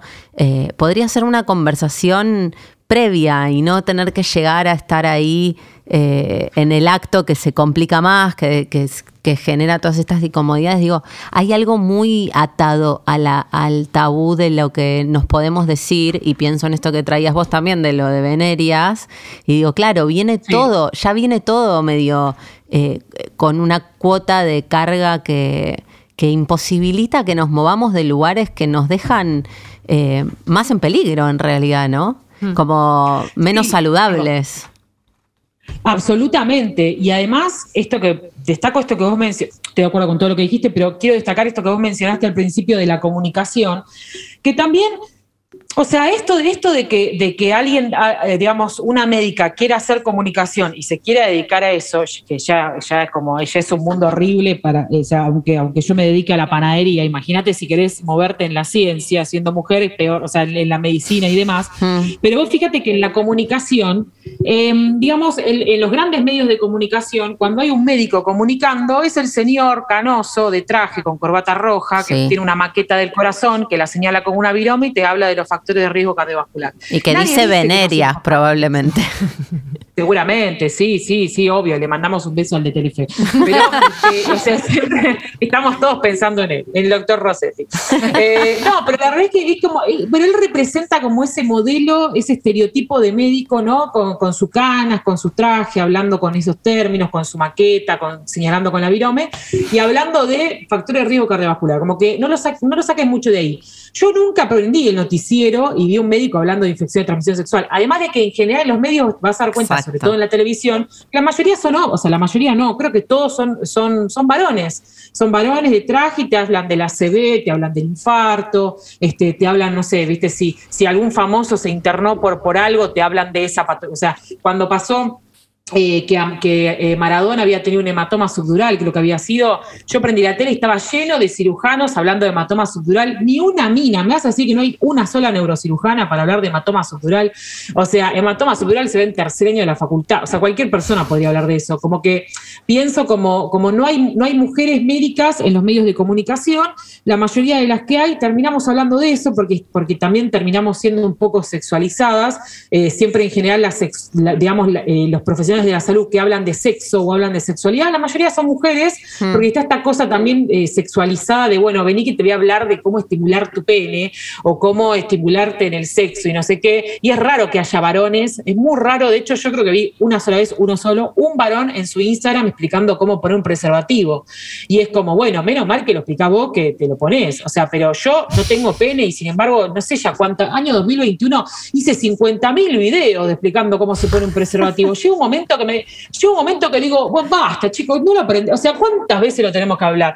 O sea, 50 veces que no tiene que quedar aire en la punta. ¿Cuántos videos para Instagram tengo que hacer? ¿Entendés? Si no hay un solo chabón que, que diga, che, voy a hacer un video explicando esto. Mm. Eh, me acuerdo que hice, hice- un video con Martín Garabal y él explicó cómo ponerle un preservativo y usó un Martín Fierro, me acuerdo, para explicarle. O sea que fue, fue como épico, pero, pero, viste, no es algo tan común. Y sin embargo, vos decís, dale, loco, vos tenés pene, se supone que tenés cancha con esto, como, no sé, como que se supone que, lo, que, que, no sé, que te resulta fluido. Sol, Y bueno, sin embargo, no pasa. Te hago una pregunta. ¿Vos crees que la gente usa preservativo o no? O sea, ¿mayormente usa o no tanto como debería? ¿Qué, qué, qué pensás o qué sabes? Mirá, o sea, ojalá supiera, supiera con tantos detalles la intimidad de toda la persona pero de chuma nomás. O sea, como que digo, a ver si esa pose yo la, la- o sea, a ver qué hace, tipo, como que me da curiosidad la creatividad de la gente. Este, no, no sabría decirte, eh, pero, pero bueno, es evidente que hay un porcentaje que no usa. ¿Sabes los que, los muchos que, digamos, la, mayoría de la gente que no usa? Primero es la gente que se cree mil, que dice, no, como hasta que, hasta que no me salga un pitufo en el, en no tengo ninguna ITS. O sea, hasta que no aparezca un alf que me sale de la bombacha diciéndome, hola, o sea, yo no tengo ningún bicho, o sea, viste, como que flashean, inmortalidad. Eh, primero ese punto. Y segundo, esta cosa de la confianza, viste, esta cosa de, bueno, somos novios hace, Sí. hace seis meses, viste, tienen 17 años y están hace seis meses, ya están pensando los chicos, la casa, la cortina, el auto, las reuniones del colegio de los chicos, ya, ta- ya se están casando. Entonces, este, te pasa mucho eso, viste, que está esta cosa de la confianza, de bueno, pero estamos casados hace 30 años. Justamente, como están hace 30 años, es muy probable que alguno sea infiel. O sea, ju- o sea, precisamente por eso, justamente por- ese es el motivo, estar hace 30 años, quieren probar otra cosa. Entonces, es muy común esa infidelidad, viste, digamos, dentro de la estructura de la monogamia que la discutimos otro día, pero te quiero decir de que también es recontra común que vos tengas un acuerdo en un vínculo, un acuerdo de monogamia, pero esas cosas se rompen. Negarlo es absolutamente hipócrita pensar que, que- que entre los novios, las novias y demás, digamos, no estoy diciendo que sea la totalidad de los casos, pero digo, pero pasa, y, y- al pasar eso está esta cosa de, de bueno, me- una vez me acosté con una chica, un chico, y, y después con tu, con tu novio, con tu novia, eh, tenés eh, relaciones sexuales eh, sin método de barrera, entonces este, está todo bien, una vez no pasa nada, listo, ya está, la gonorrea pasó, hizo unos saltitos, o sea, de boca en boca, y listo, ya está, ya tenés, ya está, llegó. So- Digamos, eso pasa un montón. Sí, perdón. Sol, no, eh, eh, justamente eh, linkeando con la pregunta que hizo Dal y también con algo que dijiste antes cuando preguntábamos por la frecuencia de, del testeo, que vos decías cuando hubo una eh, relación sexual de riesgo, sí, seguro que sí. Y esto me parece una novedad, pero está bueno, creo, preguntártelo y que lo digas. Eh, ¿El método de barrera es efectivo y, y no es una relación sexual de riesgo cuando es de principio a fin y no hay jugueteo, puerteo, te la meto dos, tres segundos, después te la saco, me lo pongo, me lo saco? Como también pareciera que si no te acabó adentro no hay riesgo en el caso de vulva pene, ¿no es cierto? Y no, estuviste dándole matraca por ahí dos, tres veces. O que te froten por ahí Exacto, también. Te frota, te frota, te frota, ya está todo mal con eso. Por más que después se lo haya puesto y haya acabado eh, o haya terminado Eyaculado. eyaculado. Sí, no sé cómo decir. Exactamente, no, está muy bien, está muy bien, está muy bien. Eh, no, está, está bueno esto que decís, porque también hay mucha gente que está esta cosa de, que, todas las infecciones de transmisión sexual se transmiten vía fluidos, ¿no? Entonces, si no hay un líquido seminal, digamos, o no hay un, sí, está bien, un líquido seminal que, te tocó, no hay chances de, y sin embargo, esa, úlcera que te genera la sífilis, si yo te la, paso todo por acá, o sea, y entonces va a entrar, o sea, la bacteria está ahí al, al acecho, ¿entendés? La bacteria está como esperando a ver si puede, A si que te puede la entrar, ¿me frotes. entendés? O A que te la frotes, claro. Claro, exactamente. Y, y- y- y, digamos, y eh, por- en particular, por, por dar un ejemplo, ¿no? La bacteria de la sífilis no pasa por fluido, pasa por contacto. O sea, tenés esa úlcera, vos tocas la úlcera y en la mano ya te quedó un montón de, de- de de la bacteria. De sífilis, así es. Este, por Te eso te digo, tocas o sea, el ojo como- lleno de sífilis. todo. Absoluta, sí, obvio. De hecho, hay eh, gonorrea en el ojo, te puede agarrar. También herpes, Qué te la regalo. Este, esa herpes en el ojo no te lo robo. Eh, sí, por supuesto que sí, claro que sí. Sí, sí, sí. Que vos decís, ¿cómo llegó al ojo? Bueno, tampoco es que, ah, te- viste, esa- como que uno no entiende qué pasó. Bueno, pero en general tiene que ver con el- la clásica de te rascas el ojo. Bueno, el. COVID también puede entrar así igual, también de te rascas el ojo y Ya te no hay que la- rascarse el ojo. Ah, Después de esto, entre el COVID y esto, en mi no se puede vida hacer nada, me ¿no? tocar. No puedes besar. O sea que cuando tengan relaciones sexuales, antiparras, ¿ok?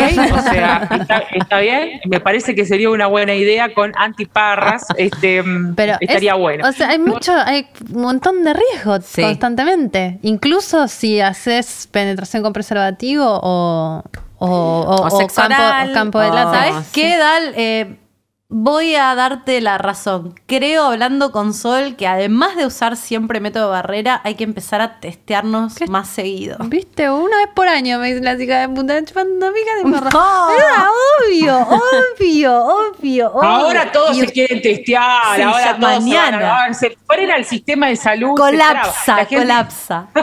colapsado. O sea, ahora se colapsan los laboratorios. No, está perfecto. Sí, claro, sí. O sea, te quedas, te quedas tranquila, te quedas tranquilo. O sea, como, digamos, y si llega a haber algo, se trata así de sencillísimo como te lo digo. O sea, si llega a haber una situación de que, de que encontrás una verruguita, una úlcera.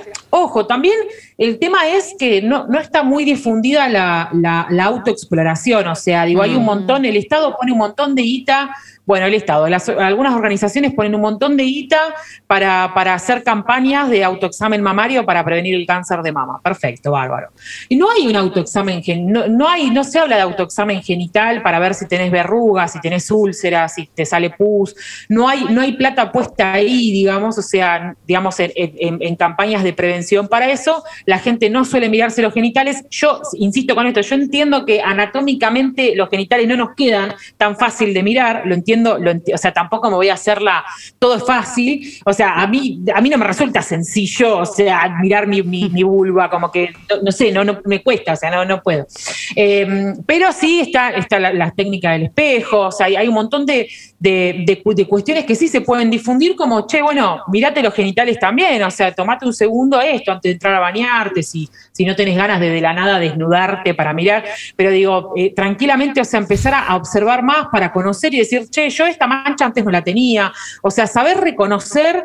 Eh, ustedes, no sé, ¿saben si tienen lunares en la vulva? O sea, ¿saben si tienen lunares en, el escroto? O sea, bueno, che, capaz hay mucha gente que dice, che, yo tengo testículos y nunca me fijé si tengo un lunar. ¿Cómo no vas a saber si tienes un lunar ahí? O sea, uno conoce los lunares de casi todo su cuerpo y sin embargo no, tiene ideas qué, tiene ahí. Bueno, también es como invitarnos a pensar y decir, bueno, al final vivo con eso, me va a acompañar hasta el último día de mi vida y no, hasta el último día de, de mi vida y no, y no, y no lo chequeo nunca. Bueno, empezar a mirar, a reconocer, esto, esto sí es, a- o, tocar y decir, che, bueno, esto sí eh, lo tengo siempre, pero esto que estoy tocando es la primera vez que lo estoy palpando, esto es medio raro, esto no. Bueno, eso también es un signo de alarma para ir a consultar.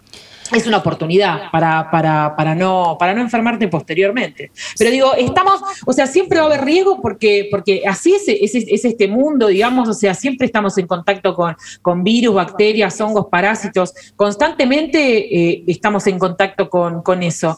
Eh, y somos absolutamente vulnerables a, a- a esos microbios que están todo el tiempo acechando, ¿no? Como nuestro cuerpo está todo el tiempo, eh, digamos, ingresa un virus de la gripe y nos defendemos de eso, y a veces no, y el virus del COVID, y a veces te defendes y a veces no. O sea, hay un montón de situaciones. Bueno, las, las infecciones de transmisión sexual no son la excepción, están dando vuelta por ahí. Y bueno, eso es lo que pasa. También incluso muchas eh, ITS se transmiten vía vertical, lo que se conoce como vía vertical, o sea, de madre a hijo, digamos, durante durante el- embarazo, durante el parto, durante la lactancia. Digamos, hay un montón de, o a, a través este, de, de compartir jeringas, ¿viste? O, ese- o transfusiones de sangre mal controladas y demás. O sea, uno, uno tampoco siempre siempre está esta situación, viste, de, bueno, una- la, infección de transmisión sexual viene con esa carga de culpa, esa carga de prejuicio y demás, y capaz te, te agarraste virus de la hepatitis B porque compartiste una jeringa drogándote y no, no tiene nada que ver con, con lo sexual, me explico a lo que voy, este, tiene que ver con otras cosas. Bueno, o, o esto, ¿no? O por ahí hay, niños y niñas, niñes eh, que son, eh, digamos, que son VIH positivos y, y nunca han tenido una relación sexual eh, todavía. Y sin embargo, el virus fue transmitido este, a través de- del embarazo, par- eh, parto o lactancia. O sea, digo, tranquilamente eh, puede pasar también y esa información tampoco se conoce tanto. Sol, te hago una de las Ay, últimas preguntas. Eh, Como últimas, no, no, no. No, no, no. Eh, No, no, no. Bueno, a ver, dale. Pensaba que en un momento nadie usaba preservativo. O sea, como casi nadie, ¿no? Y ahora, bueno, mucho más. Supongo que hace, ponele, eh, iba a decir 20 años como un montón, pero yo creo que más o menos cojo hace 20 años, así que mucho más atrás. Este, no sé, eh, cuando mis padres eran jóvenes, y ahora estoy segura de que hay mucho más uso de preservativo, pero vos crees que podremos, esto como fantaseando, ¿no? Tu, tu- tu opinión personal, de que podremos Sí. eh, cambiar el paradigma de la protección en el sexo oral, como si fuera cultural. Te Eh, digo, sí. como si podemos, eh, así como de pronto ahora casi no pode- concebís que te la metan sin forro, eh, si así pasará de acá en adelante con el sexo oral. Sí, todo es un trabajo en equipo, o sea, como que, a ver, no sé, o sea, la verdad que no- eh, pierdo un poco la fe en la humanidad, tengo que ser honesta. Como Está que, viste, me, sí, me desperté, viste, más harta que nunca, me desperté, me desperté como, chicos, ¿qué es este mundo horrible? Eh, no, sí, qué sé yo, siempre la, la esperanza es lo último que se pierde, pero la realidad es que requiere un trabajo tan de equipo desde, desde la educación y desde la salud eh, tan, eh, tan organizado y yo creo que hay como, hay una, lamentablemente una, una característica, viste, del sistema de salud es la desorganización. O sea, o eso es desde mi criterio, ¿no? Este, si bien, eh, digamos, eh, si bien pues, no tengo ninguna duda de que, de que, de que estamos, digamos, de que las cosas van avanzando y demás, y que siempre pienso que antes estábamos peor. eh, Sí, eh, pienso que, que tiene que haber una coordinación en la organización, o sea, la educación sexual integral tiene que, tiene que aplicarse, de, digamos, en, en todos los rincones del país. La educación en general tendría que llegar a todos los rincones del país y a eso le tenés que sumar después educación sexual integral y después a eso acceso a la salud, acceso al agua potable. O sea, digo, están, están Hay de problemas. Muchas veces, claro, tan el pro- eh, la problemática, ¿me entendés? Digo, debería ser algo, cuando hablamos de sexualidad y, pensar en resolver estos conflictos, digamos, estos problemas que hay, por ejemplo, esto, ¿no? Lo del, lo, de lo del sexo oral seguro. Eh, o sea, hay tanta, hay tanta cuestión eh, tan de base, ¿me entendés? Que viene mal desde hace un montón de años. Y sería un crimen, viste, que que como, como agente de salud te diga, sí, no, la verdad es que sí, que entreguemos unos folletos en, la salida de los colegios y con eso lo resolvemos. Sería como, viste, sería hipócrita de, de mi parte como pensar que se resuelve así, digamos, viste, como que tiene que haber eh, un, un trabajo en conjunto desde la educación y desde, desde la salud, que son dos áreas eh, distintas, viste. Sí, además Eh, están los padres como, sí, no, le, sí. no le vengas a hablar de esto a mi hijo, no quiero que... Y ahí se pica todo, porque entonces la escuela no ayuda, porque no se quiere meter. Absolutamente, sí. O sea, los problemas son obviamente institucionales, como la mayoría de nuestros problemas. Este, son las instituciones este, que no te pueden garantizar nada porque siempre va a haber algo que toma una decisión en, en- en- triángulo, ¿viste? Es una especie de, de- de- de- de estafa piramidal las instituciones, ¿viste? Como que es una especie de, de Herbalife gigante muchas veces las escuelas, sobre todo las privadas, y, y genera este tipo de conflictos, digamos, la educación de tu hijo, de tu hija, de tu hija, está a cargo de personas que son antiderechos, de personas que no se han formado en educación sexual integral, de personas que eh, tienen sus concepciones religiosas y te las van a, se las van a transmitir eh, a tus hijos o a, tu- a tus hijes. O sea, es tan multifactorial, digamos, eh, eh, en dónde va a caer esa, ese niño, la cabeza de ese niño, lo que sea, tan, tan, depende de tantas cosas em, que tiene que haber una organización muy en conjunto, ¿viste? Y una bajada de línea con una perspectiva de género y diversidad una bajada, y cuando digo bajada de línea lo digo sin, sin miedo, ¿viste? Como bajada de línea, o sea, Mm. vos no, no podés, ¿viste? No, no, no, no, está todo bien, ¿viste? Pero en un, en un, en un país en donde de verdad la- la- las personas trans, recién ahora, recién se aprueba una ley de cupo laboral trans en el año 2021, donde las personas trans eh, mueren, les pegan un- la policía les pega un tiro por la espalda y nadie hace nada, en donde tienen expectativa de vida hasta 35 años, donde no tienen obra social ni prepaga, donde no tienen acceso a la salud. eh, donde muchas de las infecciones de transmisión sexual están asociadas Mm. eh, a la homosexualidad como una enfermedad o como un factor de riesgo, digo, está todo mal, o sea, como que ahí yo me pongo un poco dura, ¿viste? Como que no es que digo, bueno, ¿viste? Está bien, sí, vamos, cada uno puede pensar distinto. Yo ahí, ¿viste? No, no, no, no, eh, me pongo medio feminazi, ¿viste? Como que me pongo medio como, no, la verdad es que no, o sea, como que ahí quiero cargar un toque la escopeta y decir, o sea, y decir como esto, no, ¿viste? Perdón, pero acá me, se me va a saltar la cadena, pero realmente tiene que haber un cambio, viste, como de- desde el plano de vista de, de las diversidades y de la salud y la educación, tiene que haber un cambio un poco más eh, profundo y, y este, este lugar que se le da a los antiderechos, el lugar que se le da a estas campañas de con mis hijos no te, con mis hijas. Ah, re, que no dicen eso, con mis hijos no te metas, claro. qué sé yo. Este, claro, encima les estoy haciendo el favor de incluir a sus hijos. A Eh, a a su- tremendo. de que son Eh, con esos grupos antiderechos, ¿viste? O, o con los grupos conservadores. O esto, ¿viste? La mayoría de la gente de- del PRO vo- votando negativo para la ley de cupo laboral trans, o sea, está todo mal. Eh, como que ahí me pongo un poco más guerrillera y más de que me quiero agarrar los pelos con la gente.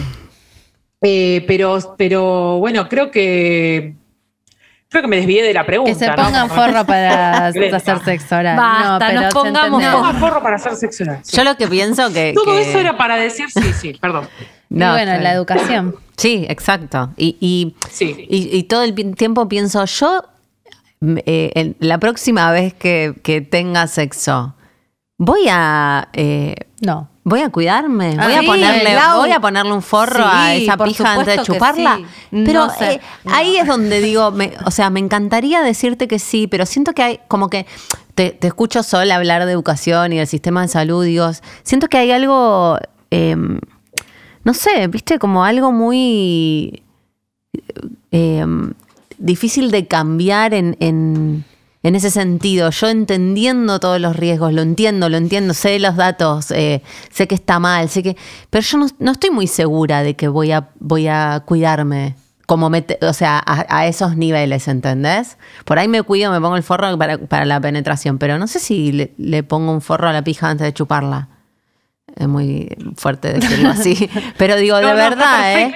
Como que digo, no sé cómo se cambia, porque me- me- digo, voy a intentarlo. Ahora, después de este episodio, me voy a sentir Y una pelotuda si no lo hago. generaciones que ya no se Pero- cambian y se empieza a cambiar más de jóvenes y empieza a Ay, ser- Dal, me deprimís, boluda. Vos decís que somos unas viejas chotas. Digo que si querés Que tenés la madurez suficiente Pero- para ir y ponerle un forro a la pija antes de chuparla, pero es un cambio de paradigma que es como generacional. Pero todo el tiempo, ¿sabes qué pensaba? Y cuando decías hagamos equipo, como el sistema de salud, el sistema de educación, todos haciendo equipo como transversal y bajando línea, digo, quizás hay que ponerse medio guerrera también, ¿viste?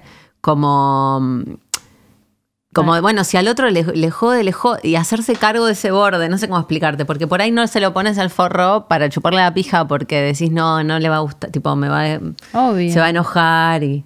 No, y por porque a te vos no te gusta poner- chupar látex, También, gorda. obvio que no me gusta, obvio que no me gusta. Bueno, para eso vienen también texturados y saborizados. Sí, Yo voy- le quería vender Voy a incursionar, voy a incursionar en el Vienen saborizado. saborizados. Tenés no muestras gratis, Sol, tenés muestras gratis. Muchas veces tienen mejor sabor que, el- que Que la, la mucosa pija. natural del pene. Ojo, o sea, perdón, ojo con vamos eso, a decir la verdad. que es bastante asqueroso. si Sí, te porque hay una, unos temas de higiene también que no hablamos, pero Es verdad, Sol, cuando tenés razón. Hay unos temas de higiene, sí. Cuando- Es verdad, hay unos temas de higiene. Igual con respecto a esto que mencionabas, eh, totalmente. O sea, tengo recontra asumido que, que no todo el mundo va, va- va a hacer sexo oral, con- digamos, seguro con un, con un Yo no, no he hecho, digamos, también he hecho sexo oral. Este, y me han hecho sexo oral, eh, digamos, Exacto, sin- eso una- digo. un de barrera, o sea, Mm. negarlo, negarlo, obvio, coincido plenamente con que es, es, una- es una- un hábito muy difícil de cambiar, pero no deja de ser un hábito también, no deja de ser una, una costumbre. De hecho, en general, digamos, algunas, eh, algunos, algunas personas, digamos, que, que, digamos, no, que por ahí hace muchos años que no usan preservativo para pene, ponele, de repente un día tienen que usarlo y se les baja. Bueno, eso también, es, digamos, forma parte del, del hábito y la costumbre. Y hay muchas personas que utilizan, eh, digamos, siempre usaron eh, preservativo, digamos, siempre usaron esa barrera de látex y no tienen problemas de erección porque, porque ya están acostumbrados o acostumbradas. En cambio, este, digamos, me parece que todo es un hábito y que la mayoría de las cosas son una costumbre y me parece fundamental eso también, como vos te quedás tranquila o, o- digamos, cualquier persona se queda tranquila si se hace, su, se hace estudios de laboratorio, Sí, digamos, vos. Claro, te quedas, te quedas tranquila. Yo estoy tranquila, por ejemplo. O sea, digo, bueno, listo, yo ya me los hice hace poco y estoy tranquila. Bueno, listo, el día que, el día que esté con alguien, este, yo voy a estar tranquila de que esa persona, o sea, eh, va a estar cuidada porque, porque yo no, no tengo nada. Hmm. Este, y esa persona debería estar tranquila. Pero bueno, eh, estamos pensando en un mundo de empatía, en un mundo en donde las personas piensan en, en- en la otra edad, ¿no? Sí. Este, y eso es un mundo que no sé si es el que habitamos, pero es el que nos gustaría, en el, en el que nos gustaría vivir. Este, y bueno, habrá que, habrá que promulgarlo, promulgar también esto, ¿no? De decir, bueno, pensar, pe- como invitar a, a la gente, a- porque siempre está esta cosa, ¿no? Siempre la bacteria la tiene el otro, el virus la tiene el otro, y si, si la tenés vos, o sea, también me parece que, que hay que pensarlo un poco así. Sí, Como cuidar a la otra persona, ¿no? Es preferible que se te enoje porque le pediste que se ponga preservativo antes que. Que Estoy de te- acuerdo, que- ¿eh? que mañana aparezca llena de, lleno de verrugas. Total. Te llame para decirte, che, me- tengo un brote lleno de verrugas, me Ah. pasaste HPV. Total. Lo siento, o sea, pero, pero prefiero toda la vida que se enoje por el látex y no, y no generarle eso. Sí. De hecho, también este, el HPV, digamos, en el pene también puede generar, no es tan, no es tan común, pero también es oncogénico, o sea, puede generar cáncer de pene también. Mm. O sea, digo, no, y de eso tampoco se habla mucho. Wow. Cáncer Porque no es tan frecuente igual, no es tan frecuente como el cáncer de cuello de útero. Pero bueno, o sea, igual este, siempre se. Perdón, digo esto y perdón. No, no, no, Y, está- y está como, para cerrar esto, pero digo, anóteme, o sea, justo, justo tocamos esta temática de infección de transmisión sexual, pero, pero no patologicemos tampoco el sexo, o sea, porque. Hay, hay como una, una mirada, lo digo por mí igual, ¿eh? no lo digo por usted, pero hay una mirada muy, eh, como muy de, muy de, de- de lo patológico cuando se habla, viste, en, en- en educación sexual o en los colegios, cuando venían a darnos charlas una vez cada tanto, siempre era desde lo patológico, viste, desde lo, desde lo que no te tenés que agarrar, desde, desde no quedes embarazada, eh, no, Sí. viste, nunca hubo algo, nunca hubo, un- nunca hubo una educación sexual para el goce, para el disfrute, para Mm. y todo eso, digo, por ahí después, la gente, por ahí terminás de escuchar esto y decís, bueno, no quiero tocar nada, o sea, para, para tener sexo porque me voy a agarrar tuberculosis, o sea, como que decís, me voy a agarrar este, la viruela, que ya, que ya, ya no está más, viste, pero ya está erradicada, pero vos te sentís que te la vas a agarrar. Este, mm, pero digo, puede pasar, pero, pero, pero, y, aún así todo cuando pase, no es el peor escenario, o sea, todo tiene, ti- ti- digamos, hay un tratamiento, eh, todo eso se puede, se puede lograr, hay que ar- armar, hay que conseguir un médico amigue, que, que, que te caiga bien, que, que- que te lleves bien, que tengas una confianza, o sea, armar un vínculo ahí. La salud también es un vínculo, o sea, el vínculo que vos tengas con el sistema de salud define tu, define tu vida. Si vos tenés un buen vínculo, tenés un, un médico de confianza que vos escribís, che, no me siento bien, puedo ir a verte, sí, dale, venías, tomate esto, tomate lo otro, che, te sentís bien, te que vos puedas hablar, que puedas conversar, eso, eso es un, ese, ese vínculo te va a salvar la vida, ese vínculo te va a, Mm. ese es un, digamos, eso cura también, los vínculos, los, vínculos forman parte del tratamiento, es, es terapéutico. Mm. Entonces, este, invitarle a la gente a, a preguntarse como, che, tengo un, tengo un ginecólogo, tengo una ginecóloga, tengo un médico de familia, digamos, el PAP y todos esos controles, no hace falta que te lo haga un gineco, te lo puede hacer también un generalista, y los generalistas en general son todo lo que está bien, son quienes se cargaron al hombro también un poco la, mucho la- la campaña por la legalización del aborto en Argentina, son los médicos de familia, mucho más que los ginecólogos. Así que también pueden buscar médicos de familia o generalistas que también se llaman y, y- y es gente piola en general, este, gente con la que pueden acceder. Preguntarse eso, ¿tengo, tengo un médico amigue? Y ahí arranca ese vínculo y ahí arranca ese, ese cuidado, ¿no? También. Mm. Ay, me, Qué bueno me- me gusta que hayas dicho esto porque nos quedábamos, yo me quedaba con esta sensación de, che, no quiero coger más. Y pensando, Sabía, yo sabía. eh, como yo trabajé muchos trabajo en comunicación eh, y, y también me quedo con algo que me parece que está buenísimo, que es que creo que está mal el enfoque de la comunicación también, porque piensan que si te dan miedo con respecto a las enfermedades, te vas a cuidar. Y en realidad lo que, generan, lo que genera ese miedo es justamente que las niegues, que no vayas. Y me parece que está piola, nunca había escuchado esto. Che, hay ocho que son las más comunes y, de- y muchas de esas se pueden tratar muy fácilmente. Anda al médico, hacete análisis, palpate, tocate, no pasa nada. Todos habremos tenido Total. alguna. Como naturalizar que, bueno, puede pasar. Y, y tienen, cuanto antes la agarres, cuanto más lo naturalicemos, más solución tiene. Total. No para que no usen forro, pero eh, sí para decir, bueno, puede pasar, incluso usando forro, te puede pasar. Así que vayan a hacerse controles. Al final, ¿viste? Exactamente. Ay, Sí, no es tan terrible pensar eso, no es tan terrible.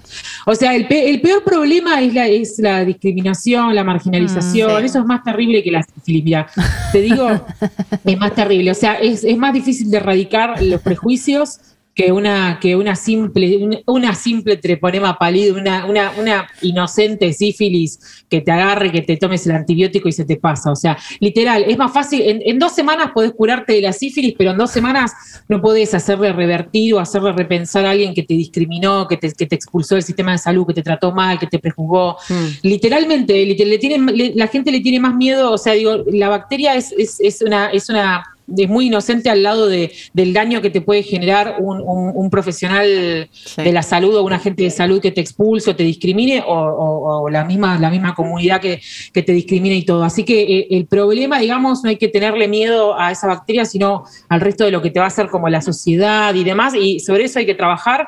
Porque realmente el origen está ahí, el origen de la desinformación es el prejuicio. Mm. Eh, así que hay que trabajar en eso y, y- y la forma de comunicarlo es esta. Digo, a no tener miedo, listo, lo tenés, bueno, ya está, va, lo tratás, o sea, te haces el diagnóstico, como to- todo se puede, se puede charlar, todo se puede tratar, no digamos, ir a lugares donde no te van a juzgar, eso siempre hay redes, este, sobre todo las redes feministas y de diversidades, siempre te van a conseguir a alguien piola, nada, eso, no es tan terrible y estamos, o sea, estamos para ayudarnos entre nosotros. Hmm, Muchas gracias.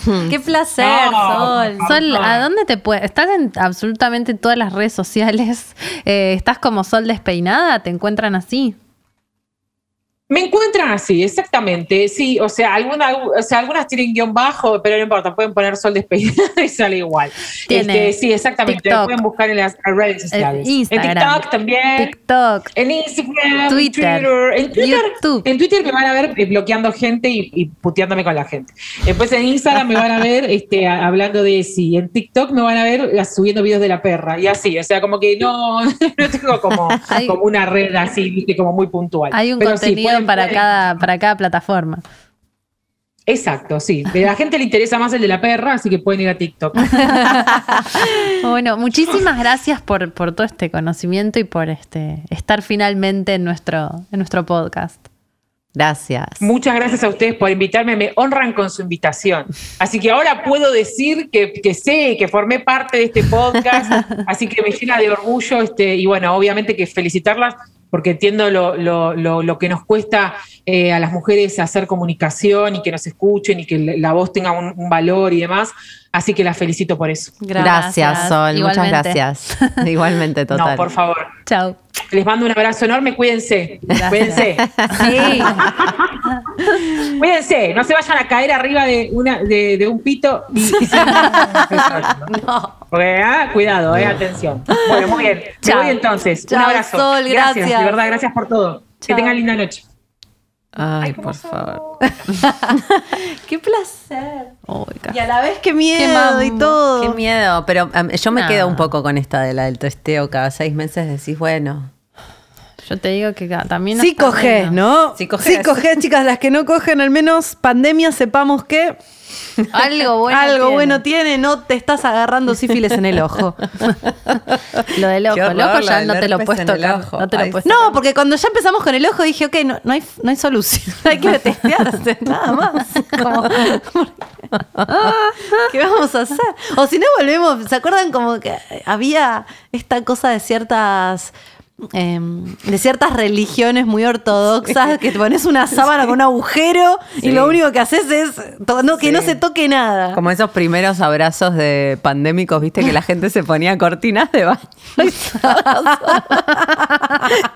El un método de barrera de cuerpo completo. Sí, mal, Jorge, con cortinas de baño. Qué horror.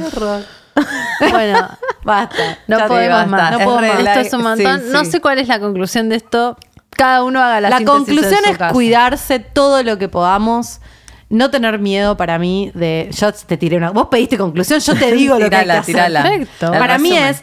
Cuidémonos, no está bueno tener ninguna de estas enfermedades. eh, Ninguna enfermedad. ninguna enfermedad Fatal. y menos estas que se pueden prevenir. Entonces, si podemos prevenirlas, hablar con la persona con la que estamos teniendo sexo, discutir esto antes de tener sexo, eh, poner, poder poner un límite, que no nos dé miedo que el Eso. otro se incomode o se enoje o quedar como las cortamambos. O sea, primero está nuestra salud. Imagínate que hacer eso por nosotras mismas y después testearse.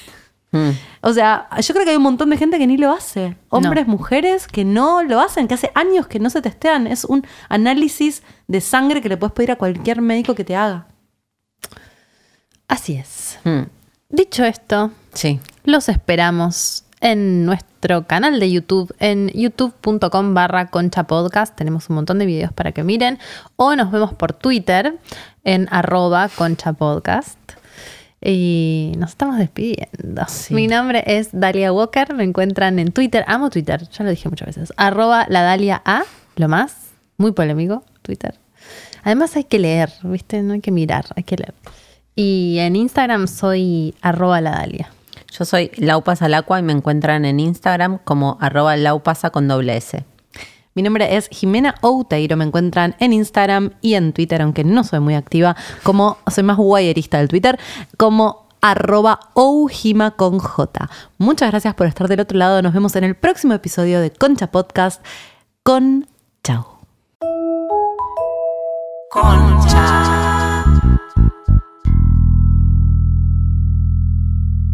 ¿Lo decís vos, Gordi? Pero ¿cómo es que me dejó tu ex? ¿Qué te dejó ¿Qué tu te ex? dejó tu ex? Gonorrea. Es muy fuerte, ¿no?